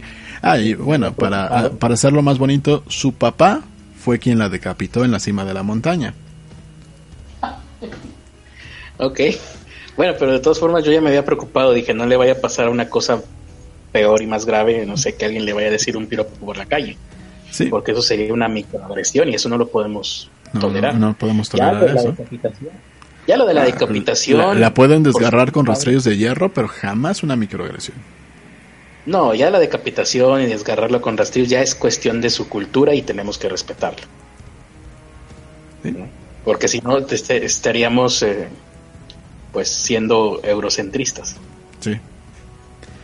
Pero bueno, después de que su padre la decapitó, lo, lo alcanzó un rayo en ese momento y lo mató también a él. Pero después de matarla, Después de, después de que le cortó la cabeza. O sea, me estás diciendo que Dios detuvo a Abraham antes de que matara a su hijo, pero a este güey lo detuvo hasta después. ¿Dónde está el hashtag MeToo cuando se le necesita? El dios actúa en maneras misteriosas. O algo así decía, ¿no? Eh, sí, también es verdad, sí. Bueno, bueno, eh, la fiesta de Santa Bárbara se celebra anualmente el 4 de diciembre en Siria, en Líbano, Jordania y Palestina, entre árabes y cristianos en honor a, a esta santa cristiana y mártir. Es un día de fiesta muy similar al Halloween en América del Norte. Ah, Los niños van pidiendo dulces mientras cantan una canción especial para el Eid il Burbara o Aid al Bárbara. ¿qué es eso? ¿Eso se toma o se inyecta? Significa fiesta de Santa Bárbara. Ah, y si eso quieren decir, por, pues que digan eso. ¿Para es, qué? es que ellos no hablan el mismo idioma que nosotros. Ahí está, pero pues es por necedad, porque a ver, estando el, el idioma normal que es el español, ¿para qué quieren andar hablando en esas cosas raras? ¿Por qué tanto brinco estando el solo tan parejo? Ahora, también yo estaba pensando, esta santa Santa Bárbara, pues tendría que ser la santa patrona de los que no se salvaron por un pelito. Les pasaron desgracias horribles por cuestión de segundos. La santa patrona de los que no tuvieron amparo. Ándale, la santa patrona de los que no les, no les pasó el amparo, no les pasó la apelación, sí, sí, sí.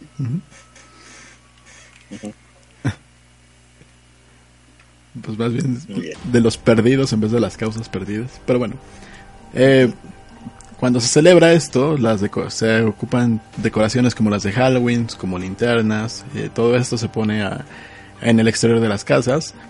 Y la creencia general entre los cristianos, libaneses y sirios es que Santa Bárbara se disfrazó de numerosos personajes para eludir a los romanos, quienes la perseguían, y de esto nace la Ah. idea de disfrazarse como ella e ir visitando las casas.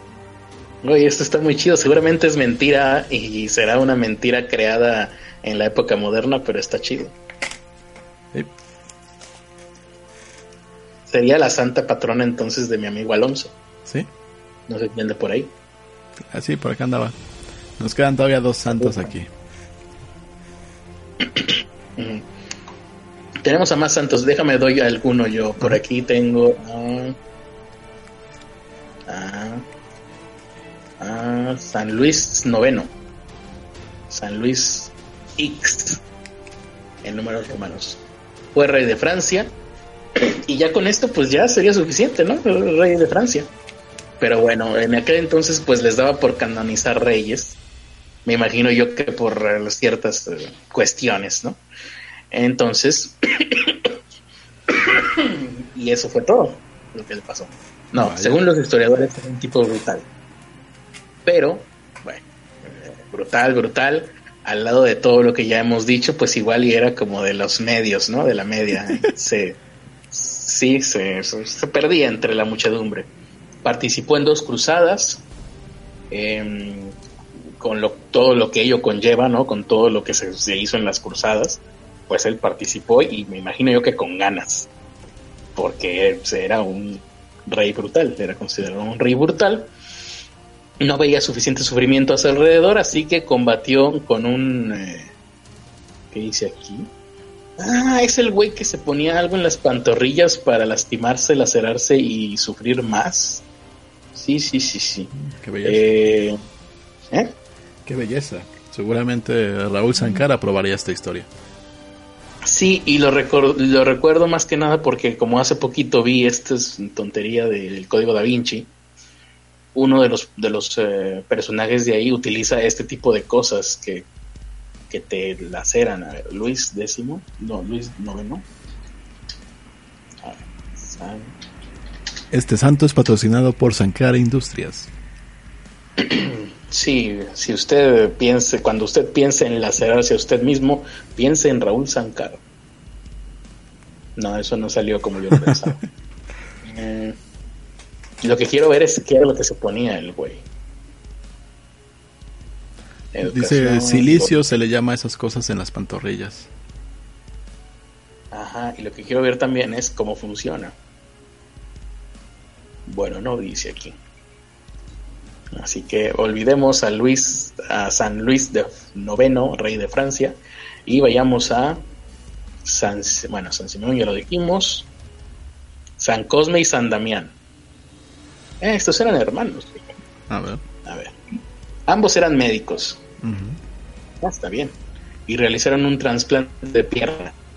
¿Qué? ¿Ah? En aquella época.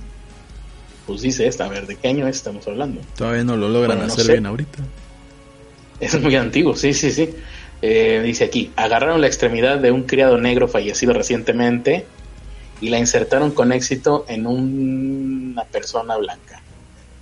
El milagro, no me lo imagino, pero el milagro dice aquí que ha sido muy representado en el arte religioso, o sea, pinturas, vitrales y así. Mm, si estás en una iglesia y ves un cuadro con una persona con una pierna de cada color, ese era el paciente de San Cosme y San Damián. Em, lo que me lo, ah, ok. No les valió de nada esto porque los dos cirujanos acabaron siendo torturados y quemados vivos. Pero no murieron ante esto. Nada más los, o sea, a los santos les gusta eh, sufrir el equivalente a una muerte, pero sin morir. Lo cual ya para mí me echa para atrás. Me dicen, tú quieres ser santo, lo cual conlleva sufrir todo lo que debería de sufrir alguien para morir, pero no te vas a morir. Y no, no la verdad no quiero ser santo. Eh, y todo para que te reconozcas después de que sí moriste.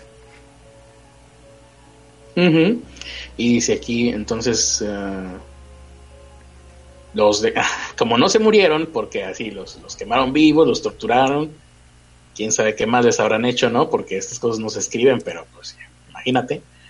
Y luego los decapitaron. Y ahí sí fue donde se murieron San Cosme y San Damián. La triste historia de San Cosme. Es como el equivalente a Telma y Luis de aquella época entonces.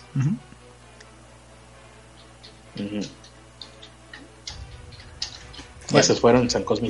¿Tenemos otro más? Sí, tenemos a... Puta, no sé cómo pronunciar esto. Mm. Santa Dimpna. ¿Eh? ¿Y eso de qué? D-I-M-P-N-A. Santa D-I-N. D-I-M. De M de mamá. P. D-I-M. P. N. H. N de nene. Ajá. Y al final una Santa Dimpna. ¿No habrá sido un typo de Teresa Martínez, porque eso más bien me suena a nombre de grupo de pop coreano. A ver, vamos a ver. ¿No? ¿Escuchaste los nuevos? O sea, sí, tiene un error, pero es porque la la la I latina en, el en el país de origen es con Y.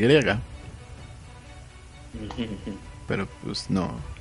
La traducción sería correcta. Pues quién sabe. Dice aquí en catholic.net, dice Dimna o Difna. Creo que Difna suena mejor, ¿no? Más fácil de pronunciar. Acá llegó como Santa Dafne. A lo mejor. Porque yo nunca he escuchado de esa santa. Ah, ¿y qué hizo esta santa? Bueno, ella nació en Irlanda en el siglo VII. Cuando esta... Ah, bueno, su superpoder es que... Su superpoder es muy es muy extraño, nunca había escuchado algo como esto. Su superpoder es no querer tener relaciones sexuales con su padre. Una transgresora, por otro lado, ¿no? Si me lo preguntas a mí. ¿Sí? Qué, qué edgy, qué, qué radical. Bueno, qué ideas tan progres. Fuera de lugar, por otro lado, ¿no? Esta juventud está más loca cada vez. bueno, Santa Difna te- tenía 14 Antes años. Santa digna, ¿no? Porque, ¿qué, qué carajos? ¿Qué le pasaba a la gente de esa época? Creo que estaba en lo correcto, pero bueno. Pero bueno, ella tenía 14 años y su mamá se murió. Esto causó trastornos mentales a Damon, que supongo que era su padre. ¿A Pokémon o qué? Damon, Damon. Ok. Y bueno, cuando esta persona, cuando por fin decidió volverse a casar, trató de encontrar una mujer que se pareciera a su difunta esposa, Ok. lo cual eh, puede llegar a ser hasta entendible, ¿no? Como Ned Flanders. Algo así. Y terminó con Cravao. Pero como no encontró a ninguna mujer que se pareciera a su esposa, le empezaron a entrar el deseo de agarrarse a su hija, porque tenía un gran Ah. parecido físico. Pues sí. Ah, ya explicado ya es más entendible. Cuando se dio cuenta eh, esta Difna de las intenciones de su padre, ella que tenía 15 años huyó de su corte acompañada de su confesor Jerebernus y de dos servidores de confianza hacia Bélgica. Yo creo que Teresa Martínez se, se equivocó y te está contando la historia de Game- una historia de Game of Thrones, ¿no? Por los nombres. Es que son irlandeses los nombres. ¿Cómo? Son irlandeses los nombres. Pues sí, pero suenan a esto, ¿no? Algo. Bueno, entonces se fue con su confesor y, y se fueron a esconderse a un lugar de- y el confesor le dijo, vente, vamos a escondernos a un lugar donde nadie nos pueda ver, nadie te pueda escuchar gritar, digo, va, nadie nos encuentre. Casi se instalaron en los bosques de, de la Kempen, vivieron como ermitaños cuidando a pobres y necesitados, hasta que el rey dio con ellos en la capilla de San Martín. Así que el rey dijo, se, lle- se llevó a mi chamaca, así que voy a ordenarme a matar a Jerebernus. Así que No, pues lo mataron. lo mató. Y bueno, trataron de que ella regresara con él a Irlanda, pero pues, ella dijo, no, papá, no me voy contigo. Furioso ante esta negativa, eh, este, Hizo lo más lógico que cualquier padre haría. sí, hizo lo más lógico que cualquier padre haría. Este señor Damon sacó su espada, o Damon sacó su espada, y la golpeó en la, cabe y golpeó en la cabeza a su, a su hija. Le cortó la cabeza, ¿no? No, le- nada más le golpeó la cabeza. Ella que tenía 15 años, pues se murió de todas formas, aunque no le cortó la cabeza. Pues aquí dice que le corté tengo aquí otra información en otro medio de comunicación que dice nos están reportando el mismo hecho y le cortó la cabeza. Dice, Pero, "Din- pero din- se, se la na". arrancó o la partió a la mitad. Ahí sí no sabría decirte, no, no hay fotografías de periciales. Pero Dimpna es descrita como una hermosa y virginal niña, claro, antes de que le cortaran la cabeza. Y a menudo está sosteniendo una Biblia y flores blancas. Eh, bueno, así la, la retratan.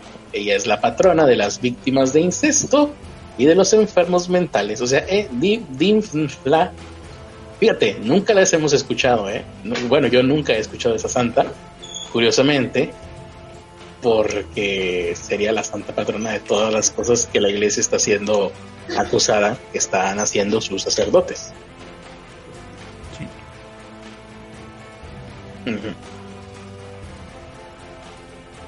Sí. Estoy, estoy buscando las imágenes, están menos ¿De creepy de, ¿De- lo que de- esperaba. De Dinfa decapitada.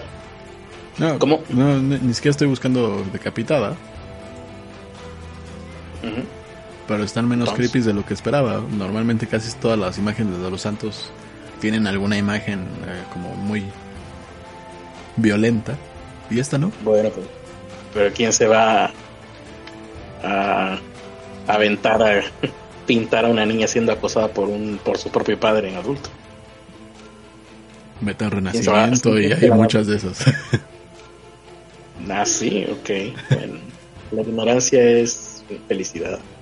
Em, una más, o alguien más, Simón el Celote. Ah, este suena bien. Simón el Celote. Suena como el cuate con el que juegas fútbol en la cuadra, ¿no? ¿Quién es el? Ah, Simón el Celote, es buena onda. Era uno de los doce discípulos. Ah, San Simón.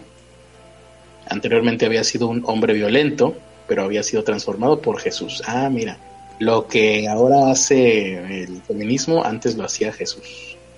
No se conoce mucho de su vida luego de la muerte de Jesús, pero se cree que él viajó muy lejos predicando el Evangelio. Ok, está bien.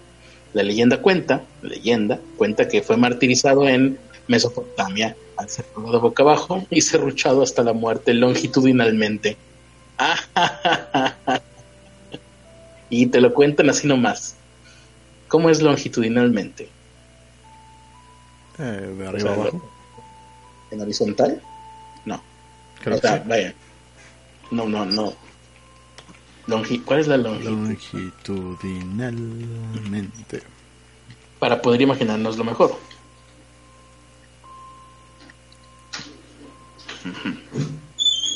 ¿Qué significa la palabra longitudinalmente? Vamos a ver qué significa. Aquí en vivo estamos descubriendo juntos la palabra longitudinalmente. A lo largo. ¿Qué es lo largo? En el eje de las eje de las X o de las Y. No dice. Porque, o sea, al güey lo colgaron de cabeza, eso, eso queda claro, ¿no? Está colgado de cabeza. Pero lo que quiero saber es si lo cerrucharon por la cintura o si lo cerrucharon en vertical. Corte al final quedaron. Al final quedaron unidos dos piernas y dos brazos o quedó unido brazo con pierna, brazo con pierna.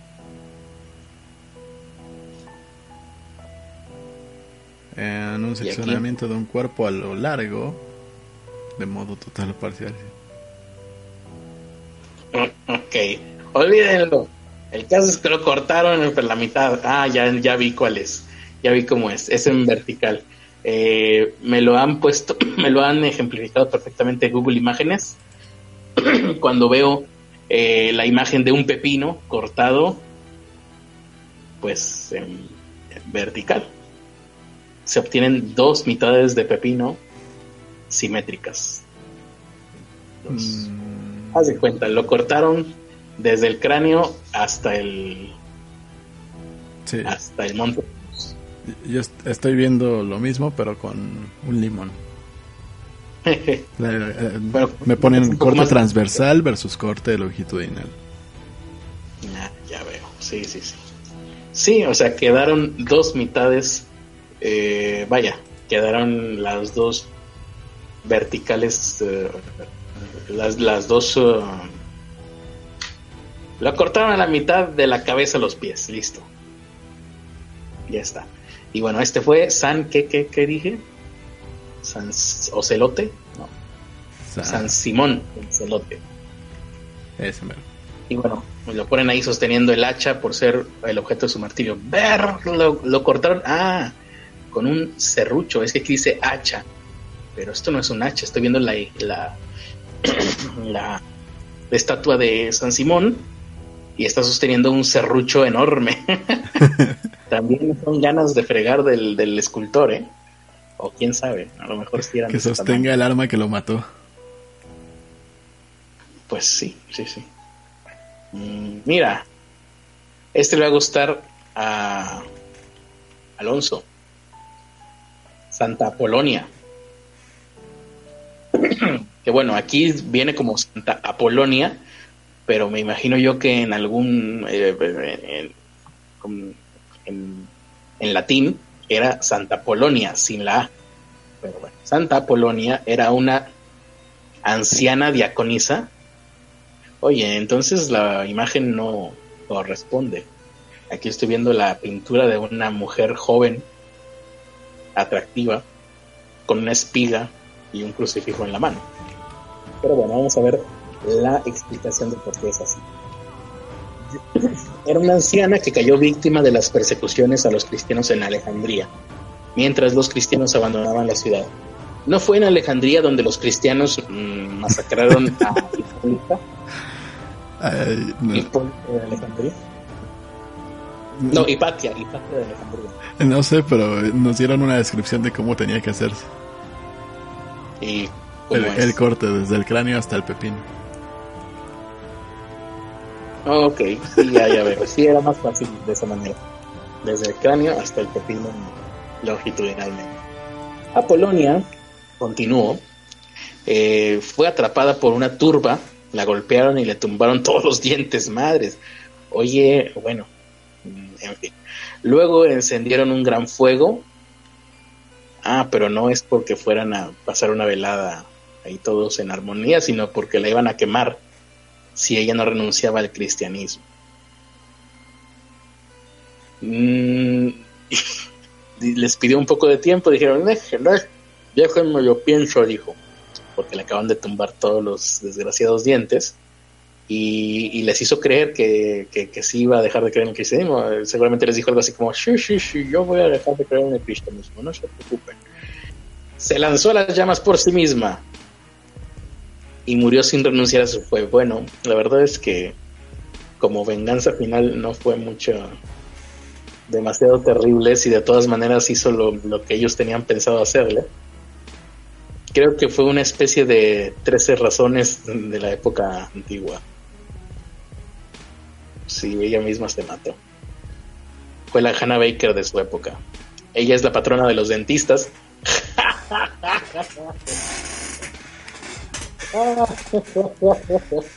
Sí, es lo que dice Selim CF también.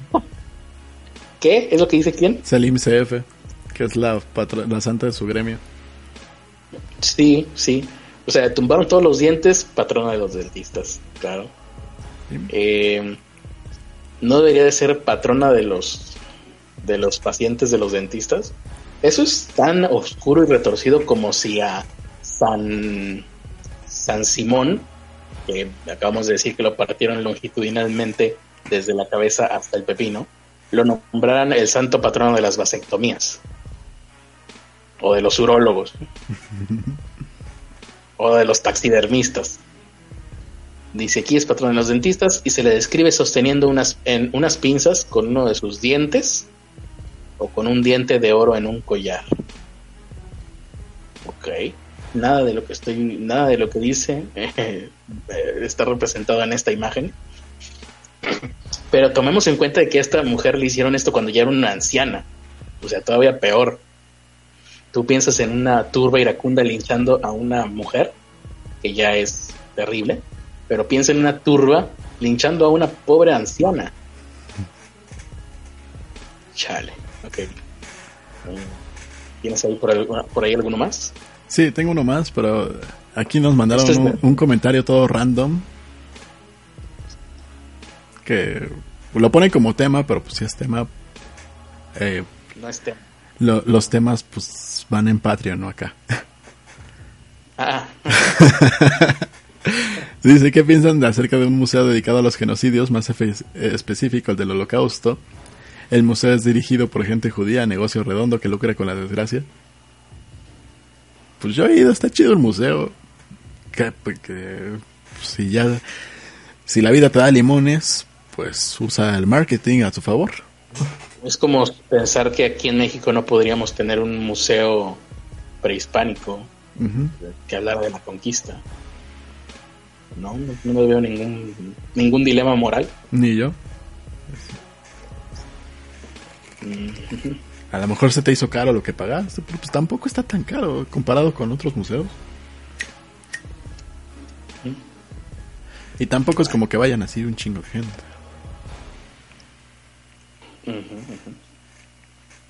Damos uno más. Yo Sí. aquí tengo varios todavía. A mí nada más me queda uno. Que es Santa, Santa Rita. Entre paréntesis, tener una madre así o madre, mejor no reces por mí. Ok.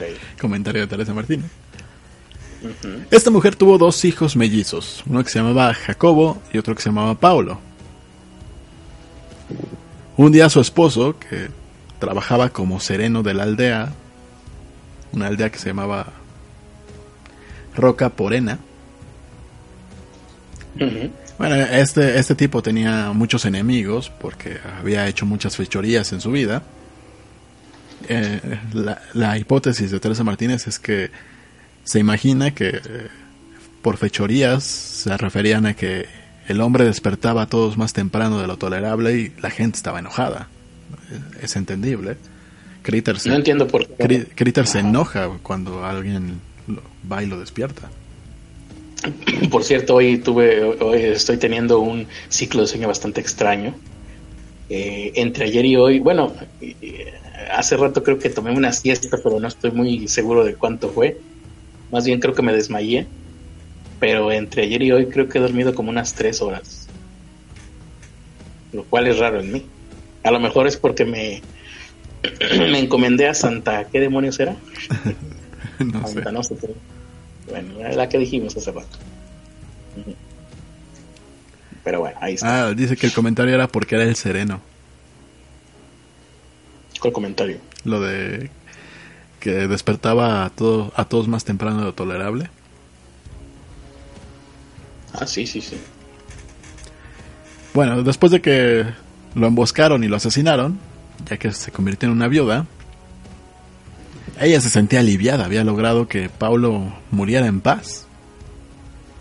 Rita pidió la admisión al monasterio de las Agustinas en Santa María Magdalena, en, en Casia, pero no la aceptaron, porque solo aceptaban a vírgenes. Claro. Y ella tenía ella tenía dos chamacos. Pero, bueno, eh, esta Rita co- como, un acto de amor heroico, este, esta demostración madre, madre e hijos, eso que to- todas las madres sienten por sus pequeños, sus, pequeños Sí, retoños sí, de amor. el, el instinto materno. Ella lo que hizo fue rezar para que ambos adolescentes murieran. ok. ¿Y sabes por cuál Bueno, fue cuál fue su leitmotiv? ¿Cómo? Rezando no va a conseguir nada, o sea, por lo menos se quedó solo en el rezo. Pues eh, el leitmotiv que tenía era que estuvieran, que sus hijos estuvieran planeando vengar el asesinato de su padre por la ley de la venganza, la ley de la vendetta. Y, Sí. y si eh, cometían eso, pues era un pecado, un pecado mortal, lo que los hubiera condenado las almas de estos pequeños adolescentes eternamente.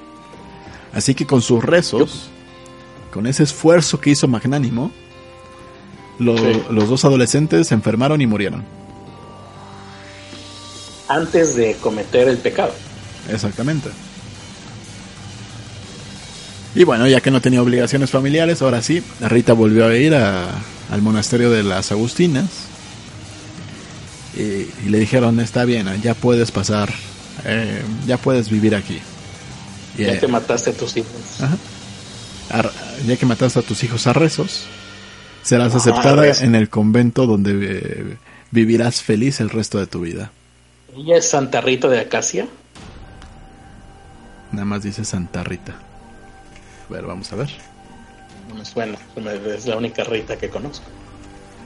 Santa- Y no es una santa tan desconocida, es una santa muy conocida, muy mencionada. Margarita. Tiene nombre de pizza. Sí, bueno, es lo que me sale a mí también aquí. Sí, sí fue ella, Santa Rita de Casia. Santa Rita de Casia. Estigmatizada.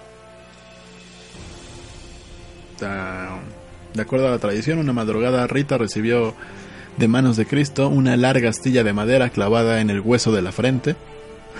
Pero era un castigo, ¿no? Y la gente lo tomó como un estigma sagrado, ¿no? Y dijo, vieja desgraciada, madre, les encajó una, una estaca en la frente.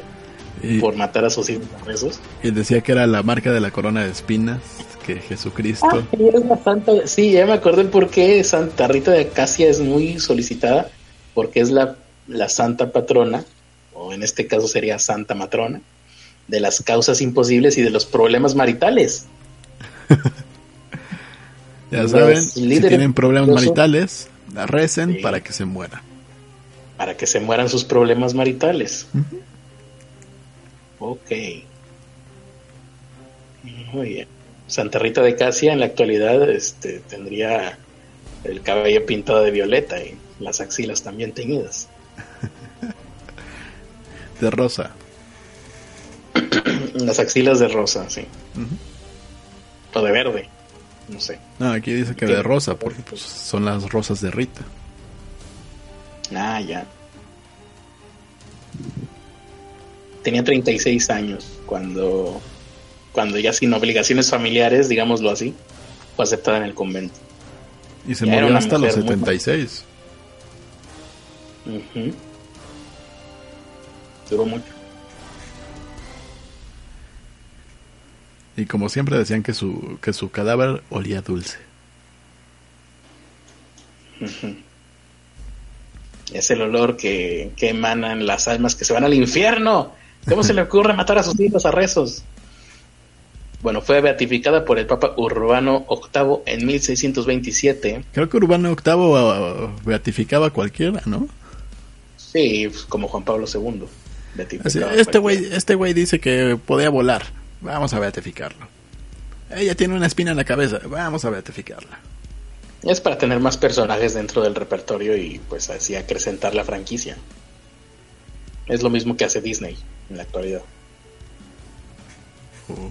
Mm, Dice que Santa Rita, patrona de las enfermedades, sí, las provoca. Las heridas, las, las provoca también.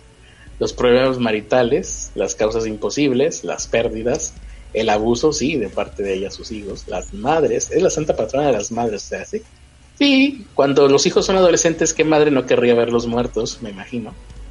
Eh, la santa patrona de la familia, de la familia destruida, la santa patrona de la paz, la paz que le quedó después de que toda su familia murió y pudo irse al convento, que era lo que ella quería, y de los casos difíciles y desesperados y de las causas perdidas. Ahí está, eso es los patronazgos de Santa Rita de Casia. Me gustaba más su nombre original. Bueno, es un ¿Su diminutivo nombre al final. original cuál era? Margarita. Marguerita Lotti. Ujú. Y Margarita bueno, Lotti. tenemos aquí a otro más, y este está padre. Yo iría a una pizzería que se llamara así. Pizza de Me da una pizza, Pizza. margarita. Incluye este niño muerto adentro de la pizza. No, la margarita Eh, es la más simple, nada más trae salsa y algunas hierbas y caso. Ah, sí, ya, ya entendí. La pizza margarita es la pizza que no es familiar. Tenemos otro santo, San Bartolomé. Es uno de los apóstoles también. ¿A poco había un apóstol San Bartolomé? Dice que luego de que murió Cristo, San Bartolomé viajó por el mundo tan lejos como a la India. Todos se fueron a la India, ¿eh? Recuerdo que todos dicen que se fueron por allá como por Asia. Bueno, por aquellos lares salieron corriendo. Algo habrán hecho y no nos están contando, ¿eh? Eh, Fue a evangelizar a la India. O sea, hubo evangelización en la India de Jesucristo. Por lo que veo, no tuvo mucho éxito, ¿eh? No, creo que no. India no creen en Cristo. Cayó víctima de los paganos en Armenia y fue martirizado. Pero ¿cómo fue martirizado? Pues como el personaje este de Ricky Morty, que se arrancaba la piel él mismo, bueno, en este caso no Bartolomé no lo hizo él mismo, le hicieron el favor de arrancarle la piel, eh, fue despellejado vivo, le removieron toda la piel sin matarlo, lo mantenían ahí vivo, vivo, consciente, que sintiera, y luego lo crucificaron boca abajo. Y como no podía ser de otra manera, San Bartolomé es el santo de las personas que trabajan con pieles y cuero, Qué bello. de los curtidores. Ja, ja, ja. Se ha de haber quedado riendo el güey que lo canonizó. Ja, ja, ja, ja. Les dice su santo, órale cabrones. Eh, él está, él es representado siempre, y aquí estoy viendo una imagen por demás perturbadora, como un hombre que sostiene su piel despellejada. Y sí, aquí está, San Bartolomé. Ahora, ya vimos santos extraños eh, de, de- de- de la historia universal, ¿no? Hay que ver ahora los santos extraños, los santos que son unos loquillos, aquí en México, porque los tenemos. Pero antes déjame Dice- decir uno más. Ah, uno más, pensé que ya había... Los de 13 ya, ya se me acabaron, pero tengo uno más. No sé si conoces a San Fiacro. Me suena que va a ser el santo patrono de los huevones. No. San Fiacro, no, no lo conozco para nada. Eh, cada vez que vayas de peda o que vayas eh, a, a cometer excesos, pues no deberías encomendarte este San Fiacro, por si acaso. Este hombre nació en Irlanda en el año 607. Era hijo de Eugenio IV, el rey de Escocia. Se dice que era un experto cultivador cuyas cosechas eran la envidia de muchos, entre ellos de una mujer que se llamaba Bagenaude, quien lo acusó de brujería. A San Fiacro. A San Israel Fiacro. es un brujo. Su fama de Primera- hechicero llegó a los, los oídos del obispo llamado Farón, quien lo sometió O sea, a al una contrario- curiosa prueba. Al contrario de lo común que sucedía en aquella época, que eran los hombres acusando a las mujeres de brujería, ahora fue una mujer acusando a un hombre de brujería. Sí. Pero bueno, el obispo Farón lo sometió a una prueba. Eh, dijo, ah, no eres mujer, no, no, no te vamos a quemar por bruja. Entonces, ¿cómo te vamos a torturar? No, no entiendo. Tuvieron que hacer un consejo y para, oye, ¿qué hacemos con este compa? No, pues lo soltamos, ¿no? No, se va a ver muy feo. Pues, un manacito y ya, ¿no? ¿Qué le hicieron? Eh, Fiacro debía esperar el juicio de Dios sentado en una piedra situada frente a la iglesia. Y el sacerdote permaneció varios días hasta que el obispo, eh, que estaba sorprendido de la fe de esta persona, le informó que había superado la prueba. Unos días, ¿sí? Se dice que... unos días.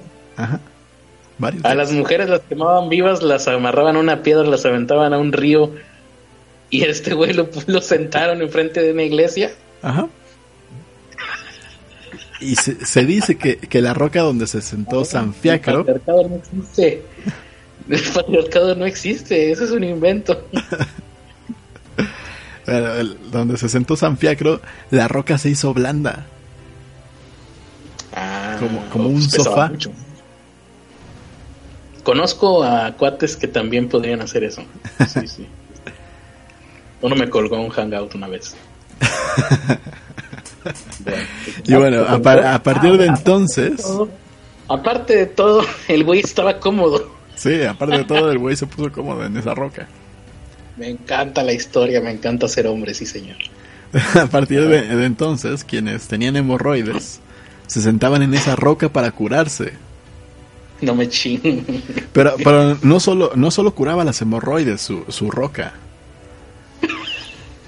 Oye, pero entonces sí es verdad, sí es el santo patrón de los huevones. También, también curaba. Tenía razón. También curaba eh, no, no la roca, sino él tocándolos, tocando a la gente.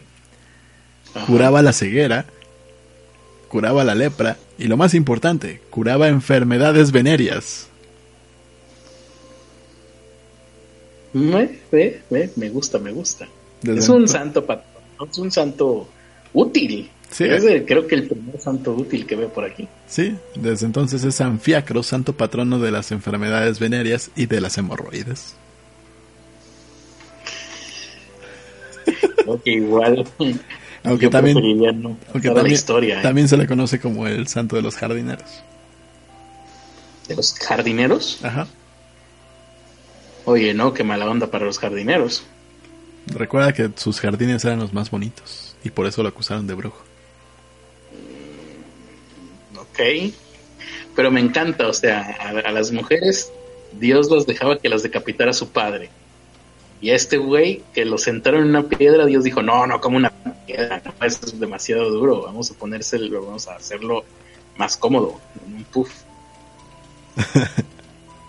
santo patrono de los puffs también fue el inventor del puff, entonces. ¿Sí? Mira qué bien, me gusta este patrón, me, me gusta este santo. Sí, sí.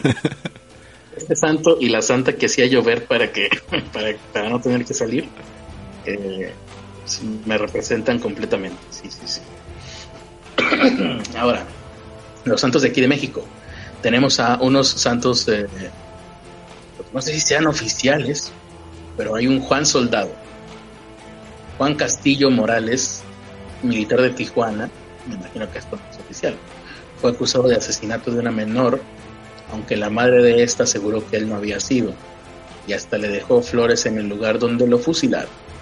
Su fama creció en la década de los 40, esto debe de haber sido en el, en el siglo XIX. Y ahora se le conoce en Tijuana como el santo... Ah, no. No, no chingue. Se le conoce en Tijuana como el santo violador. Según un historiador, me, me- me- me acaban de llorar los ojos nada más de lejos. Y yo tengo Eh. uno similar. Todo surgió, dice, porque en su tumba ocurrían señales divinas, pero según los propios creyentes, la veneración surge porque se trataba de un hombre inocente que afrontó valientemente su condena y que ahora hace milagros. Pero no la chinguen, no le digan santo violador, el santo inocente o algo así, ¿no? O Juan Soldado, bueno, Juan Soldado suena bien, pero no. Eh, me imagino que estos santos no son reconocidos por la iglesia católica. No. ¿Tienes ahí uno? Dices tú. Sí, eh, San Julián. San Julián. Sí. Bueno, el que hizo. Cuando Julián nació fue en el año 1128 y se escuchó una voz queda que decía, hoy ha nacido un niño que en gracia no tiene igual. se escuchó una voz, Eso dice. sí, la de sus familiares. Eh, Eso dice, la, la- la leyenda dice que se escuchó eso, ¿no? Ok. A este hombre le rezan los payasos, pero no solo los payasos. Le rezan también los homicidas. Ok. Se dice que esta fe se fundamenta en que un día, luego de volver a su casa después de una cacería, halló a una pareja en su cama, creyendo que eran dos adúlteros, los mató, porque huevos. Y luego, ¿cómo? ¿Por qué? Eh, des- después de haberlos matado, se dio cuenta de que a las personas que mató eran a sus papás.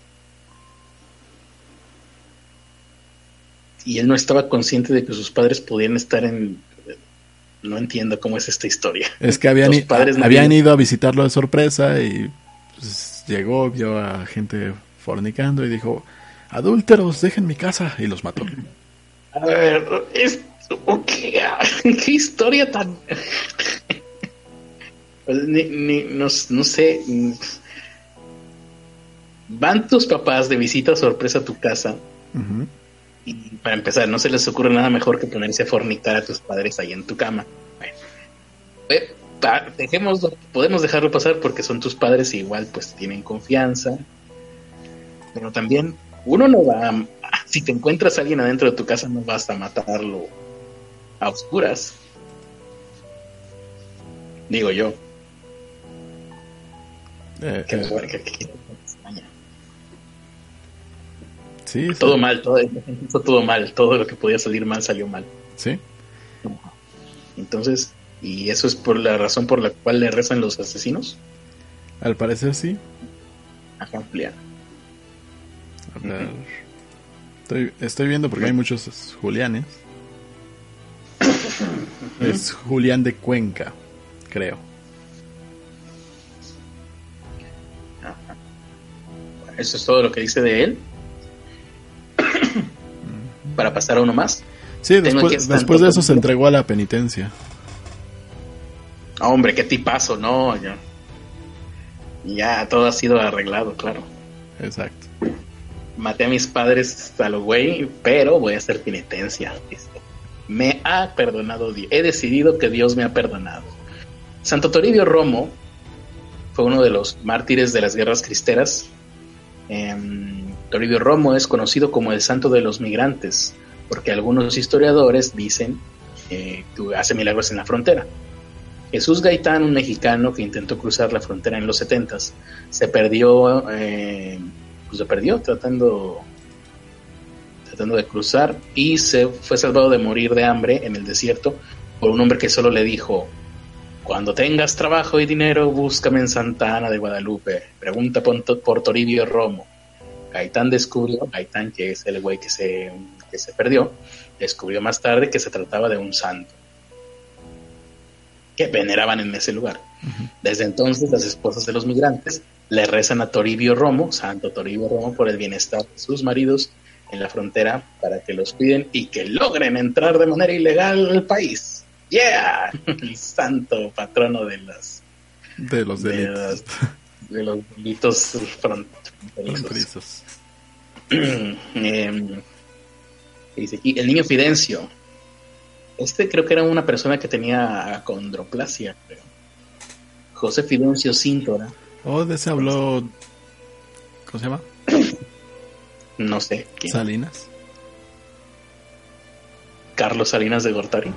No, tu amiga Salinas. Ah, lo que sea por Salinas ese, sí. Magda Salinas. Ah, Magdalena Rodríguez Salinas. Ella. no sé, ¿dónde habló de eso? en el podcast que hizo con Alonso. Ah, creo que sí, ni me acuerdo.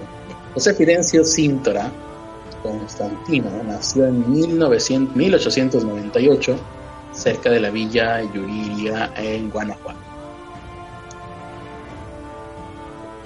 Ah, luchó en la revolución. Ok, luchó en la revolución y luego se hizo curandero. No sabía yo eso. Fidencio se decantó por... Ah, no, tuvo que elegir entre dos. Luchar en la revolución o ser curandero. Y dijo, ¿qué hago? Pues me hago curandero. Yo hubiera escogido lo mismo. Em, esto lo llevó aquí, a Nuevo León, precisamente, donde ejerció su, bueno, llamemos de ellos le llaman profesión, yo le llamo sinvergüenzada de ser curandero, y se consagró, se, hizo famoso. Eh, abarcó, su fama se extendió a todo el país, se le llama el niño Fidencio porque nunca se desarrolló sexualmente, tenía voz aguda, como de niño, y sus fieles dicen que a partir de... Ah, tienen unos encausadores del poder del santo que le llaman cajitas. Y entonces con estas cajitas del niño Fidencio, el niño Fidencio sigue curando, porque claro, hay que tener un... Eh, un souvenir para que sirva como vehículo de intercambio de, dinero. Tienes que vender algo del niño Fidencio. ¿Qué vas a vender? Lo que sea, una cajita. Eh, una cajita, vente. Eh, aquí está la piedrita mágica del niño Fidencio. Muy bien. 800 pesos. Aquí hay otra más, que es Teresita Urrea, la santa de Cabora. Suena feo, pero dice aquí. Esta mujer, Teresa Urrea, se puso a toser. Y después de que terminó de toser, eh, fue una taumaturga. Taumaturga. ¿Qué es taumaturga? Bueno, esto fue en el siglo XIX, fue en 1873, fue cuando nació, y fue una taumaturga. Vamos a descubrir juntos qué es una taumaturga. Ah, curandera con visiones con las cuales podía predecir el futuro. Ella aprendió de curación y hierbas de Huila. Sea, no por andar de eso, no, es una vieja curandera, se llamaba Huila, a la que frecuentaba. Pero las visiones eh, venían acompañadas por convulsiones. La mujer era, era epiléptica, por lo que veo. Sufría convulsiones y la dejaban en trance. No, la dejaban en estado de convulsión. Willa esparció el rumor de que ella tenía poderes con lo que realmente era una enfermedad, seguramente. Por lo cual hay un lugar en Sinaloa llamado Cabora, o sea, fue donde eh, vivían ahí en el lugar llamado Cabora y comenzó a ser punto frecuente de, visitas de la gente. Dice aquí, los yaquis y mayas, mayos adoptaron a la Santa de Cabora como una líder y medium espiritual. Murió exiliada a la edad de 33 años.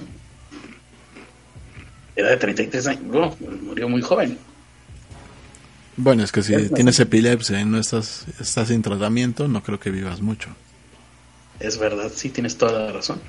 Tenemos a Jesús Malverde, ya todo el mundo conoceremos a Jesús Malverde, el santo eh, de los narcotraficantes y de miles de personas que están alrededor de este negocio y que viven de este negocio sin que necesariamente sean narcotraficantes. Nació en 1870 en Sinaloa, no tuvo nada que ver con narcotráfico, ah, ah, ah, ah, eso no lo sabía. Pero según consta, se trataba de un ladrón caritativo que daba a los pobres lo que robaba. Era un Robin Hood. San Robin. Y murió ejecutado por las autoridades en 1909. Un año más, un año más si hubiera visto el inicio de la guerra de la revolución.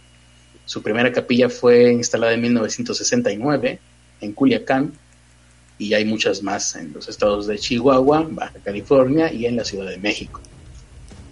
Y finalmente una santa muy... Ah, bueno, aquí hay un par más. La Santa Muerte. Creo que es originaria de México entonces esto. Sí. En 1920 cobró relevancia porque es la época en la cual la muerte estaba presente en el imaginario colectivo tras los sucesos de la revolución. Vestida de negro, de rojo, rosa. Aquí la estoy viendo vestida de rosa. eh, Es bastante extraño ver una muerte con una guadaña y el ropaje rosa. un ropaje rosa. Y trae una esclava como la que tengo yo, mira. Creo que me lo voy a quitar en este momento. Em, con su simbólica guadaña rodeada de oro y plata, esta figura se aparece entre las plantas medicinales de los mercados. Ah, sí, bueno, ahí la tienen, en Sonora, México, en todos lados. Aquí en Monterrey también ya está, eh, otro lado de la frontera, es muy socorrida en la frontera por alguna razón. Eh, y cientos de migrantes la veneran en altares públicos en las comunidades latinas de aquel lado del, del río. Y finalmente Pancho Villa. Pancho Villa es considerado santo en algunos lugares. eh, porque aquí forma parte de las figuras a las cuales se les reza en México.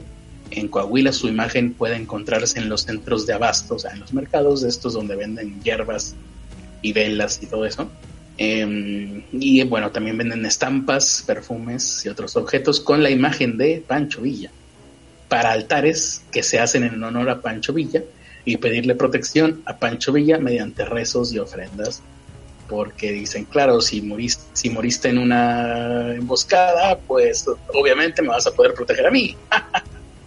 Eh, la gente dice que la gente tiene bien presente que Villa era persona obsequiosa y daba lo que podía a quienes le rodeaban. Pues también es muy fácil hacer esto cuando ya estás muerto, ¿no? Pero bueno. Ahí está, San Pancho Villa. Y este es el último de los santos, creo, ¿no? Sí. Del día de hoy. Pero bueno, con la esto, segunda con, parte de este podcast. con esto nos hemos dado cuenta de algo muy importante. Y es que nosotros somos santos. San Carlos Arispe y San Ernesto de la Vega. Sí, lo sé, pero ¿por qué lo, lo dices? Bueno, podemos hacer milagros que no son eh, verificables. Podemos vivir sin dinero, por ejemplo. Podemos vivir sin dinero, aunque lo mejor de ser santos es que nos dan dinero solo por ser santos. O por ejemplo, yo tengo, ¿qué, qué poderes tendríamos como santos? Yo tengo la capacidad de permanecer horizontal el 80% del tiempo, por ejemplo. Yo tengo la capacidad de arruinar cualquier momento feliz. Con tus propios pensamientos, sí, sí, sí. Sí, exactamente. Muy bien. Sí, sí, por algo, por algo somos amigos. Y bueno, entonces, ¿de qué seríamos santos patronos? Yo, por ejemplo, podría ser santo patrono de las personas que procrastinan. Y el santo patrono de los despeinados. Sí, me parece una. Ambas me parecen igual de loables, ¿no? Ambos, ambos, ambas causas. Ahí está. ¿sí? Ahora, ya que nos santificamos, pues echen su diezmo. Ujú. Ujú. ¿Ya lo echaron? ¿Ya lo están echando? ¿O cómo funciona esto? Pues no sé. Ah, que primero hay que morirnos, ¿no? No forzosamente, al niño Fidencio pues se lo daban así, ¿no? Ah, pues entonces tendríamos que ser el niño Critter y el niño Ernesto. Sí. Podemos vender cajitas como el niño Fidencio, entonces. Podemos. Las cajitas del Critter y las cajitas de Ernesto, según para lo que la causa que ustedes necesitan. Sí, serían como cajitas de la Deep Web con cosas nuestras. Nuestras uñas cortadas. Con las cuales pueden hacer como... ¿Cómo se les llama a, los objetos que eran de los santos? Eh, reliquias. Con, estas reliquias podrían fundar una iglesia criteriana. O una iglesia ernestista. Y en vez de mandarle el dinero al Vaticano de, los diezmos, pues nos los mandan directamente a nosotros, que estamos vivos. Que, para que a, la guisa seguiríamos vivos. Exactamente. Y ya cuando nosotros moramos, como aquí va a estar la sede central, pues aquí se va a manejar eh, pues todas las partes financieras y después nos convertiremos en un en un estado independiente como el Vaticano. Luego las personas que se dediquen a dirigir nuestra iglesia empezarán a, realizar actos horrendos como pedofilia y todo eso. Y pues la iglesia... No, lo de la pedofilia llegará mucho, mucho después. Lo primero que van a hacer es matar en nuestro nombre. Sí, es un proceso, sí, sí. Sí, para eso... Largo. Para la pedofilia va a tardar bastantes años, pero cuando menos las matanzas, las matanzas en nuestro nombre van a, van a ser justo después de que moramos. Y van a durar varios siglos también. Ojalá, esperemos. Eso espero. Gente despellejada, gente decapitada, etcétera. Muy bien. Pues me gusta cómo va avanzando este proyecto de nuestro podcast, ¿no? ¿Quién iba a decir que a partir de un podcast iba a derivar en una religión eh, llena de odio, muerte, destrucción y sufrimiento, como todas las religiones. Como todas. Eh, sí, después estará nuestro apóstol Don Galleto. es que Teresita Martínez se, equivocó, no, no es... Eh, Don Galleto no es un santo, es un apóstol nuestro. Cuando muera lo canonizaremos. Exactamente. después. El apóstol Axelexa el apóstol, la apóstol Teresa Martínez. ¿Hay mujeres apóstol? El profeta Axelexa. Ah, el profeta Axelexa, sí. ¿Hay mujeres apóstoles? No, las, mujeres, no, no hay mujeres apóstoles. Bueno, Santa Magdalena, bueno, no, no sé si es Santa o Magdalena, pero no, no sé si era considerada apóstol. Era considerada como nosotros somos inclusivos, Vamos a tener un apóstol mujer. Muy bien. Une apóstole. Une apóstole mujer, que será Teresa Martínez y no necesita ser prostituta como Magdalena. Creo que tampoco Magdalena era prostituta, pero eso ya es cuestión de los historiadores. Ah, ok. Tenemos a, al Beato Casears.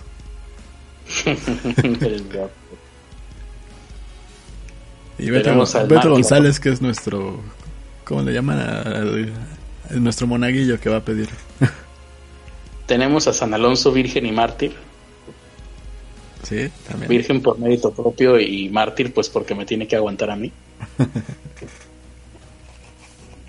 ¿A quién más? Y, aparte hace penitencia dándonos eh, dinero vía Patreon. Ellos sí diezman, sí, es verdad. Exacto. sí, a la que, le estaban lanzando piedras. Y ahí hay una eh, controversia entre las personas que se dedican a estudiar lo que aparece en la Biblia, que por otra parte nunca pasó. Pero se, tienen que ceñir a lo que dice, a las palabras que dice la Biblia. Y parece ser que en la Biblia nunca hay una referencia o una, sí, una afirmación directa que, que haga pensar que ambas mujeres la prostituta que fue apedreada y la que, la que aparece posteriormente cerca de Jesús, que es María Magdalena, sean la misma mujer. Esta, eh, esta afirmación o este, este esta idea de que serían la misma fue propuesta en siglos después por un papa que no recuerdo quién era, pero pues sí, fue muchísimo después. Y no está muy claro si uno lee las escrituras directamente de la Biblia que ambas hayan sido la misma mujer. Vaya, vaya. Es más, no, nosotros no, no- no se ponen de acuerdo. hay que cambiar el organigrama. No somos santos, somos dioses. Y somos, eh, ¿cómo- cómo? Dioses en Japón. Somos dioses en Japón.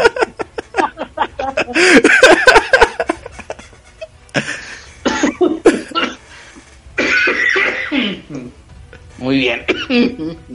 Ya que está establecido nuestro, nuestro santoral, nuestra posición de dioses en Japón, eh, hay que empezar a ver a nuestros, eh, por otro lado, proverbiales, productores ejecutivos. Allá vamos con... Hay una imagen nueva de Alonso. Pero bueno, primero tenemos a Santa Teresa Martínez, productora ejecutiva, Ajá, ahí está Santa Teresa Martínez. santa de, de las... ¿Tiene foto nueva? No, ella no. Santa de, Ah, de las donaciones, los las fotos eh, Illuminati, De las donaciones de las donaciones imposibles. de las donaciones imposibles, de las fotos Illuminati y de los círculos, círculos rojos. De los versículos. También. Eh, y de los arbustos. Si ustedes quieren plantar patos. arbustos, tienen que eh, rezarle a Santa Teresa Martínez. Por cierto, ¿ya quitaste el árbol de aguacate que tenías ahí? No, se me olvidó. Ah, Mañana- bueno, mañana eh, lo mato. por sí, Que no lo pase voy, mucho tiempo. lo voy a replantar. ándale. Así ya me muero la veo. Digo que. Eh, eh, San- Alonso, señor de Monterrey. Eh, santo patrono de todos los polonios. santo patrón de todos los polonios. Todos los, todos los que vivan en, en Monterrey o hayan vivido en Monterrey le tienen que rezar a, a San Alonso, señor de Monterrey, Los que vivan en Polonia. para, para que mantengan su peculiar acento en cualquier lugar a donde vayan. Y también Eh, es san- potencial santo de, las, de los problemas para, del habla. Sí, sí, de los que nunca los van a poder superar. Y santo del Halloween. Es como a, a San Simón que, que le, le- lo partieron en dos, entonces es santo patrono de, de las personas que padecen algo en la columna, igual Alonso, patrono de los que tienen tabas en el bocico. Y también santo de las calabazas. Y san- santo de las personas que tienen sonrisa de niño pobre. También. Santo del kilo de ayuda. Santo patrono, por ejemplo, de Chespirito, que tenía sonrisa de niño pobre, etc. Sans Casears, probablemente Banksy. Santo San Banksy. San Banksy. Es santo de los asesinos seriales. Sí. Santo de los grafiteros. Y, Y aquí santo del uniforme que- de McDonald's. Cualquier persona que trabaje en McDonald's debe de rezarle a Sam Casears Ban- Banksy. Aquí Casears precisamente dice que está como para, que Alonso está como para pintarlo o hacer un vitral de Alonso en esa posición. Que por otro lado me parecería perturbador. si yo llego y me encuentro con una pintura al óleo de, de ese Alo- Alonso en esa foto. Ah, es que cambió Sí, de foto. Ah, ¿qué foto es ahora? Es- ¿Cómo es? No me dijiste que no. No, la- te dije que no había cambiado Teresa Martínez, cambió Alonso de foto. ¿Cómo es ahora Alonso? La voy a ver al rato, pero descríbemela pues para hacer tiempo. Está fuera de un lugar con un, uh, un vaso con muchas calabazas, una playera que dice Let's get Halloween. mientras está agarrando los testículos.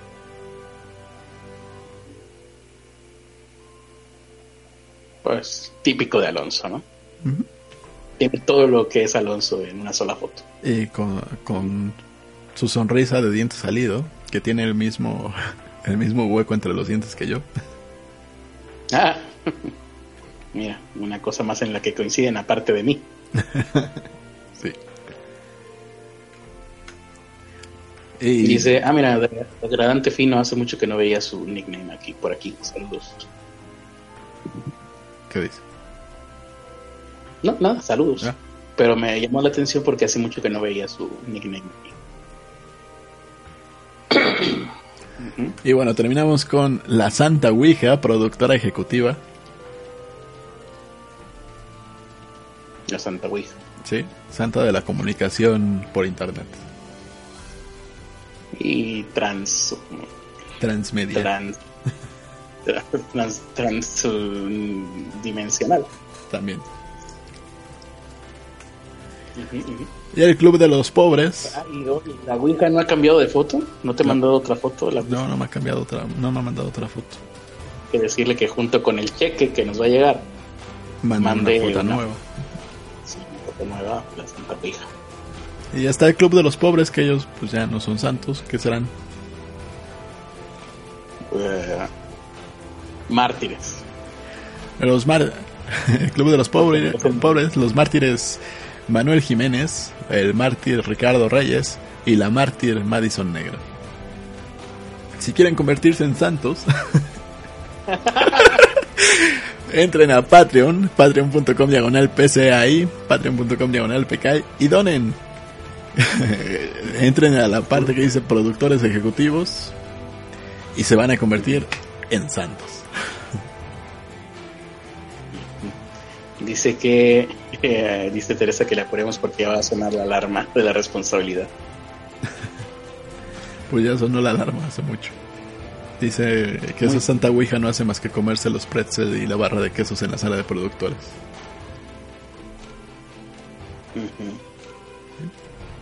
Aquí yo estuvo Joe Stugix comentando. creo que no, no leímos casi ningún comentario a lo largo de todo el podcast, ¿verdad? Creo que no. Tampoco hubo tantos. Así que, pues ya. Ya saben, si, pues si quieren elegir el tema por votación democrática de, entre productores de un programa. Por votación democrática, por otro lado, elitista. Sí. Porque necesitas dar Pero sigue, sigue entrando en la democracia. Sí, porque los Patreons proponen temas y el pueblo llano, que son el resto de personas que nos escuchan y que no donan en Patreon, pueden ir a votar, ¿no? ¿O cómo está eso? No, el, pueblo Patreon puede mandar propuestas, pero los Patreons son los que votan, al igual que aquí. Los, los, los ciudadanos pueden mandar propuestas, pero los diputados son los que votan. ok. Bueno. Yo pensé que era el revés, pero ahí está. No, la gente elige a sus, a sus diputados. Aquí para elegirse como diputado, pues lo único que tienen que hacer es pagar. Sí. Donar. Eh, pagar es una palabra muy fea. Donar. Donar. Es una palabra más lastimera. Sí, sí, sí. Em, bueno, pues hoy no vas a transmitir ya, ¿verdad? Ya es la una de la noche. ¿Cuánto duró este podcast? Duró dos horas cuarenta minutos. Ya, podríamos no hacer el podcast el resto de la semana, ¿no? Ya cumplimos. Se supone que es media hora cada día. Aquí dice Joey Zulix que Evangelion. Ahí está, ahí está la, la, misión Evangelion. Pues, si alcanzan a llegar, pues ya tendremos, nos obligaremos a hacerlo. No es necesario incluso que se hagan Patreons eh, para proponer eso, ya está propuesto. Ah, aquí están las palabras correctas, aportar limosna o diezmo. Ajá. Deberíamos de llamarle limosna. Sí. Sean, pues, denos limosna en Patreon. Sí. Somos limoneros con garrota.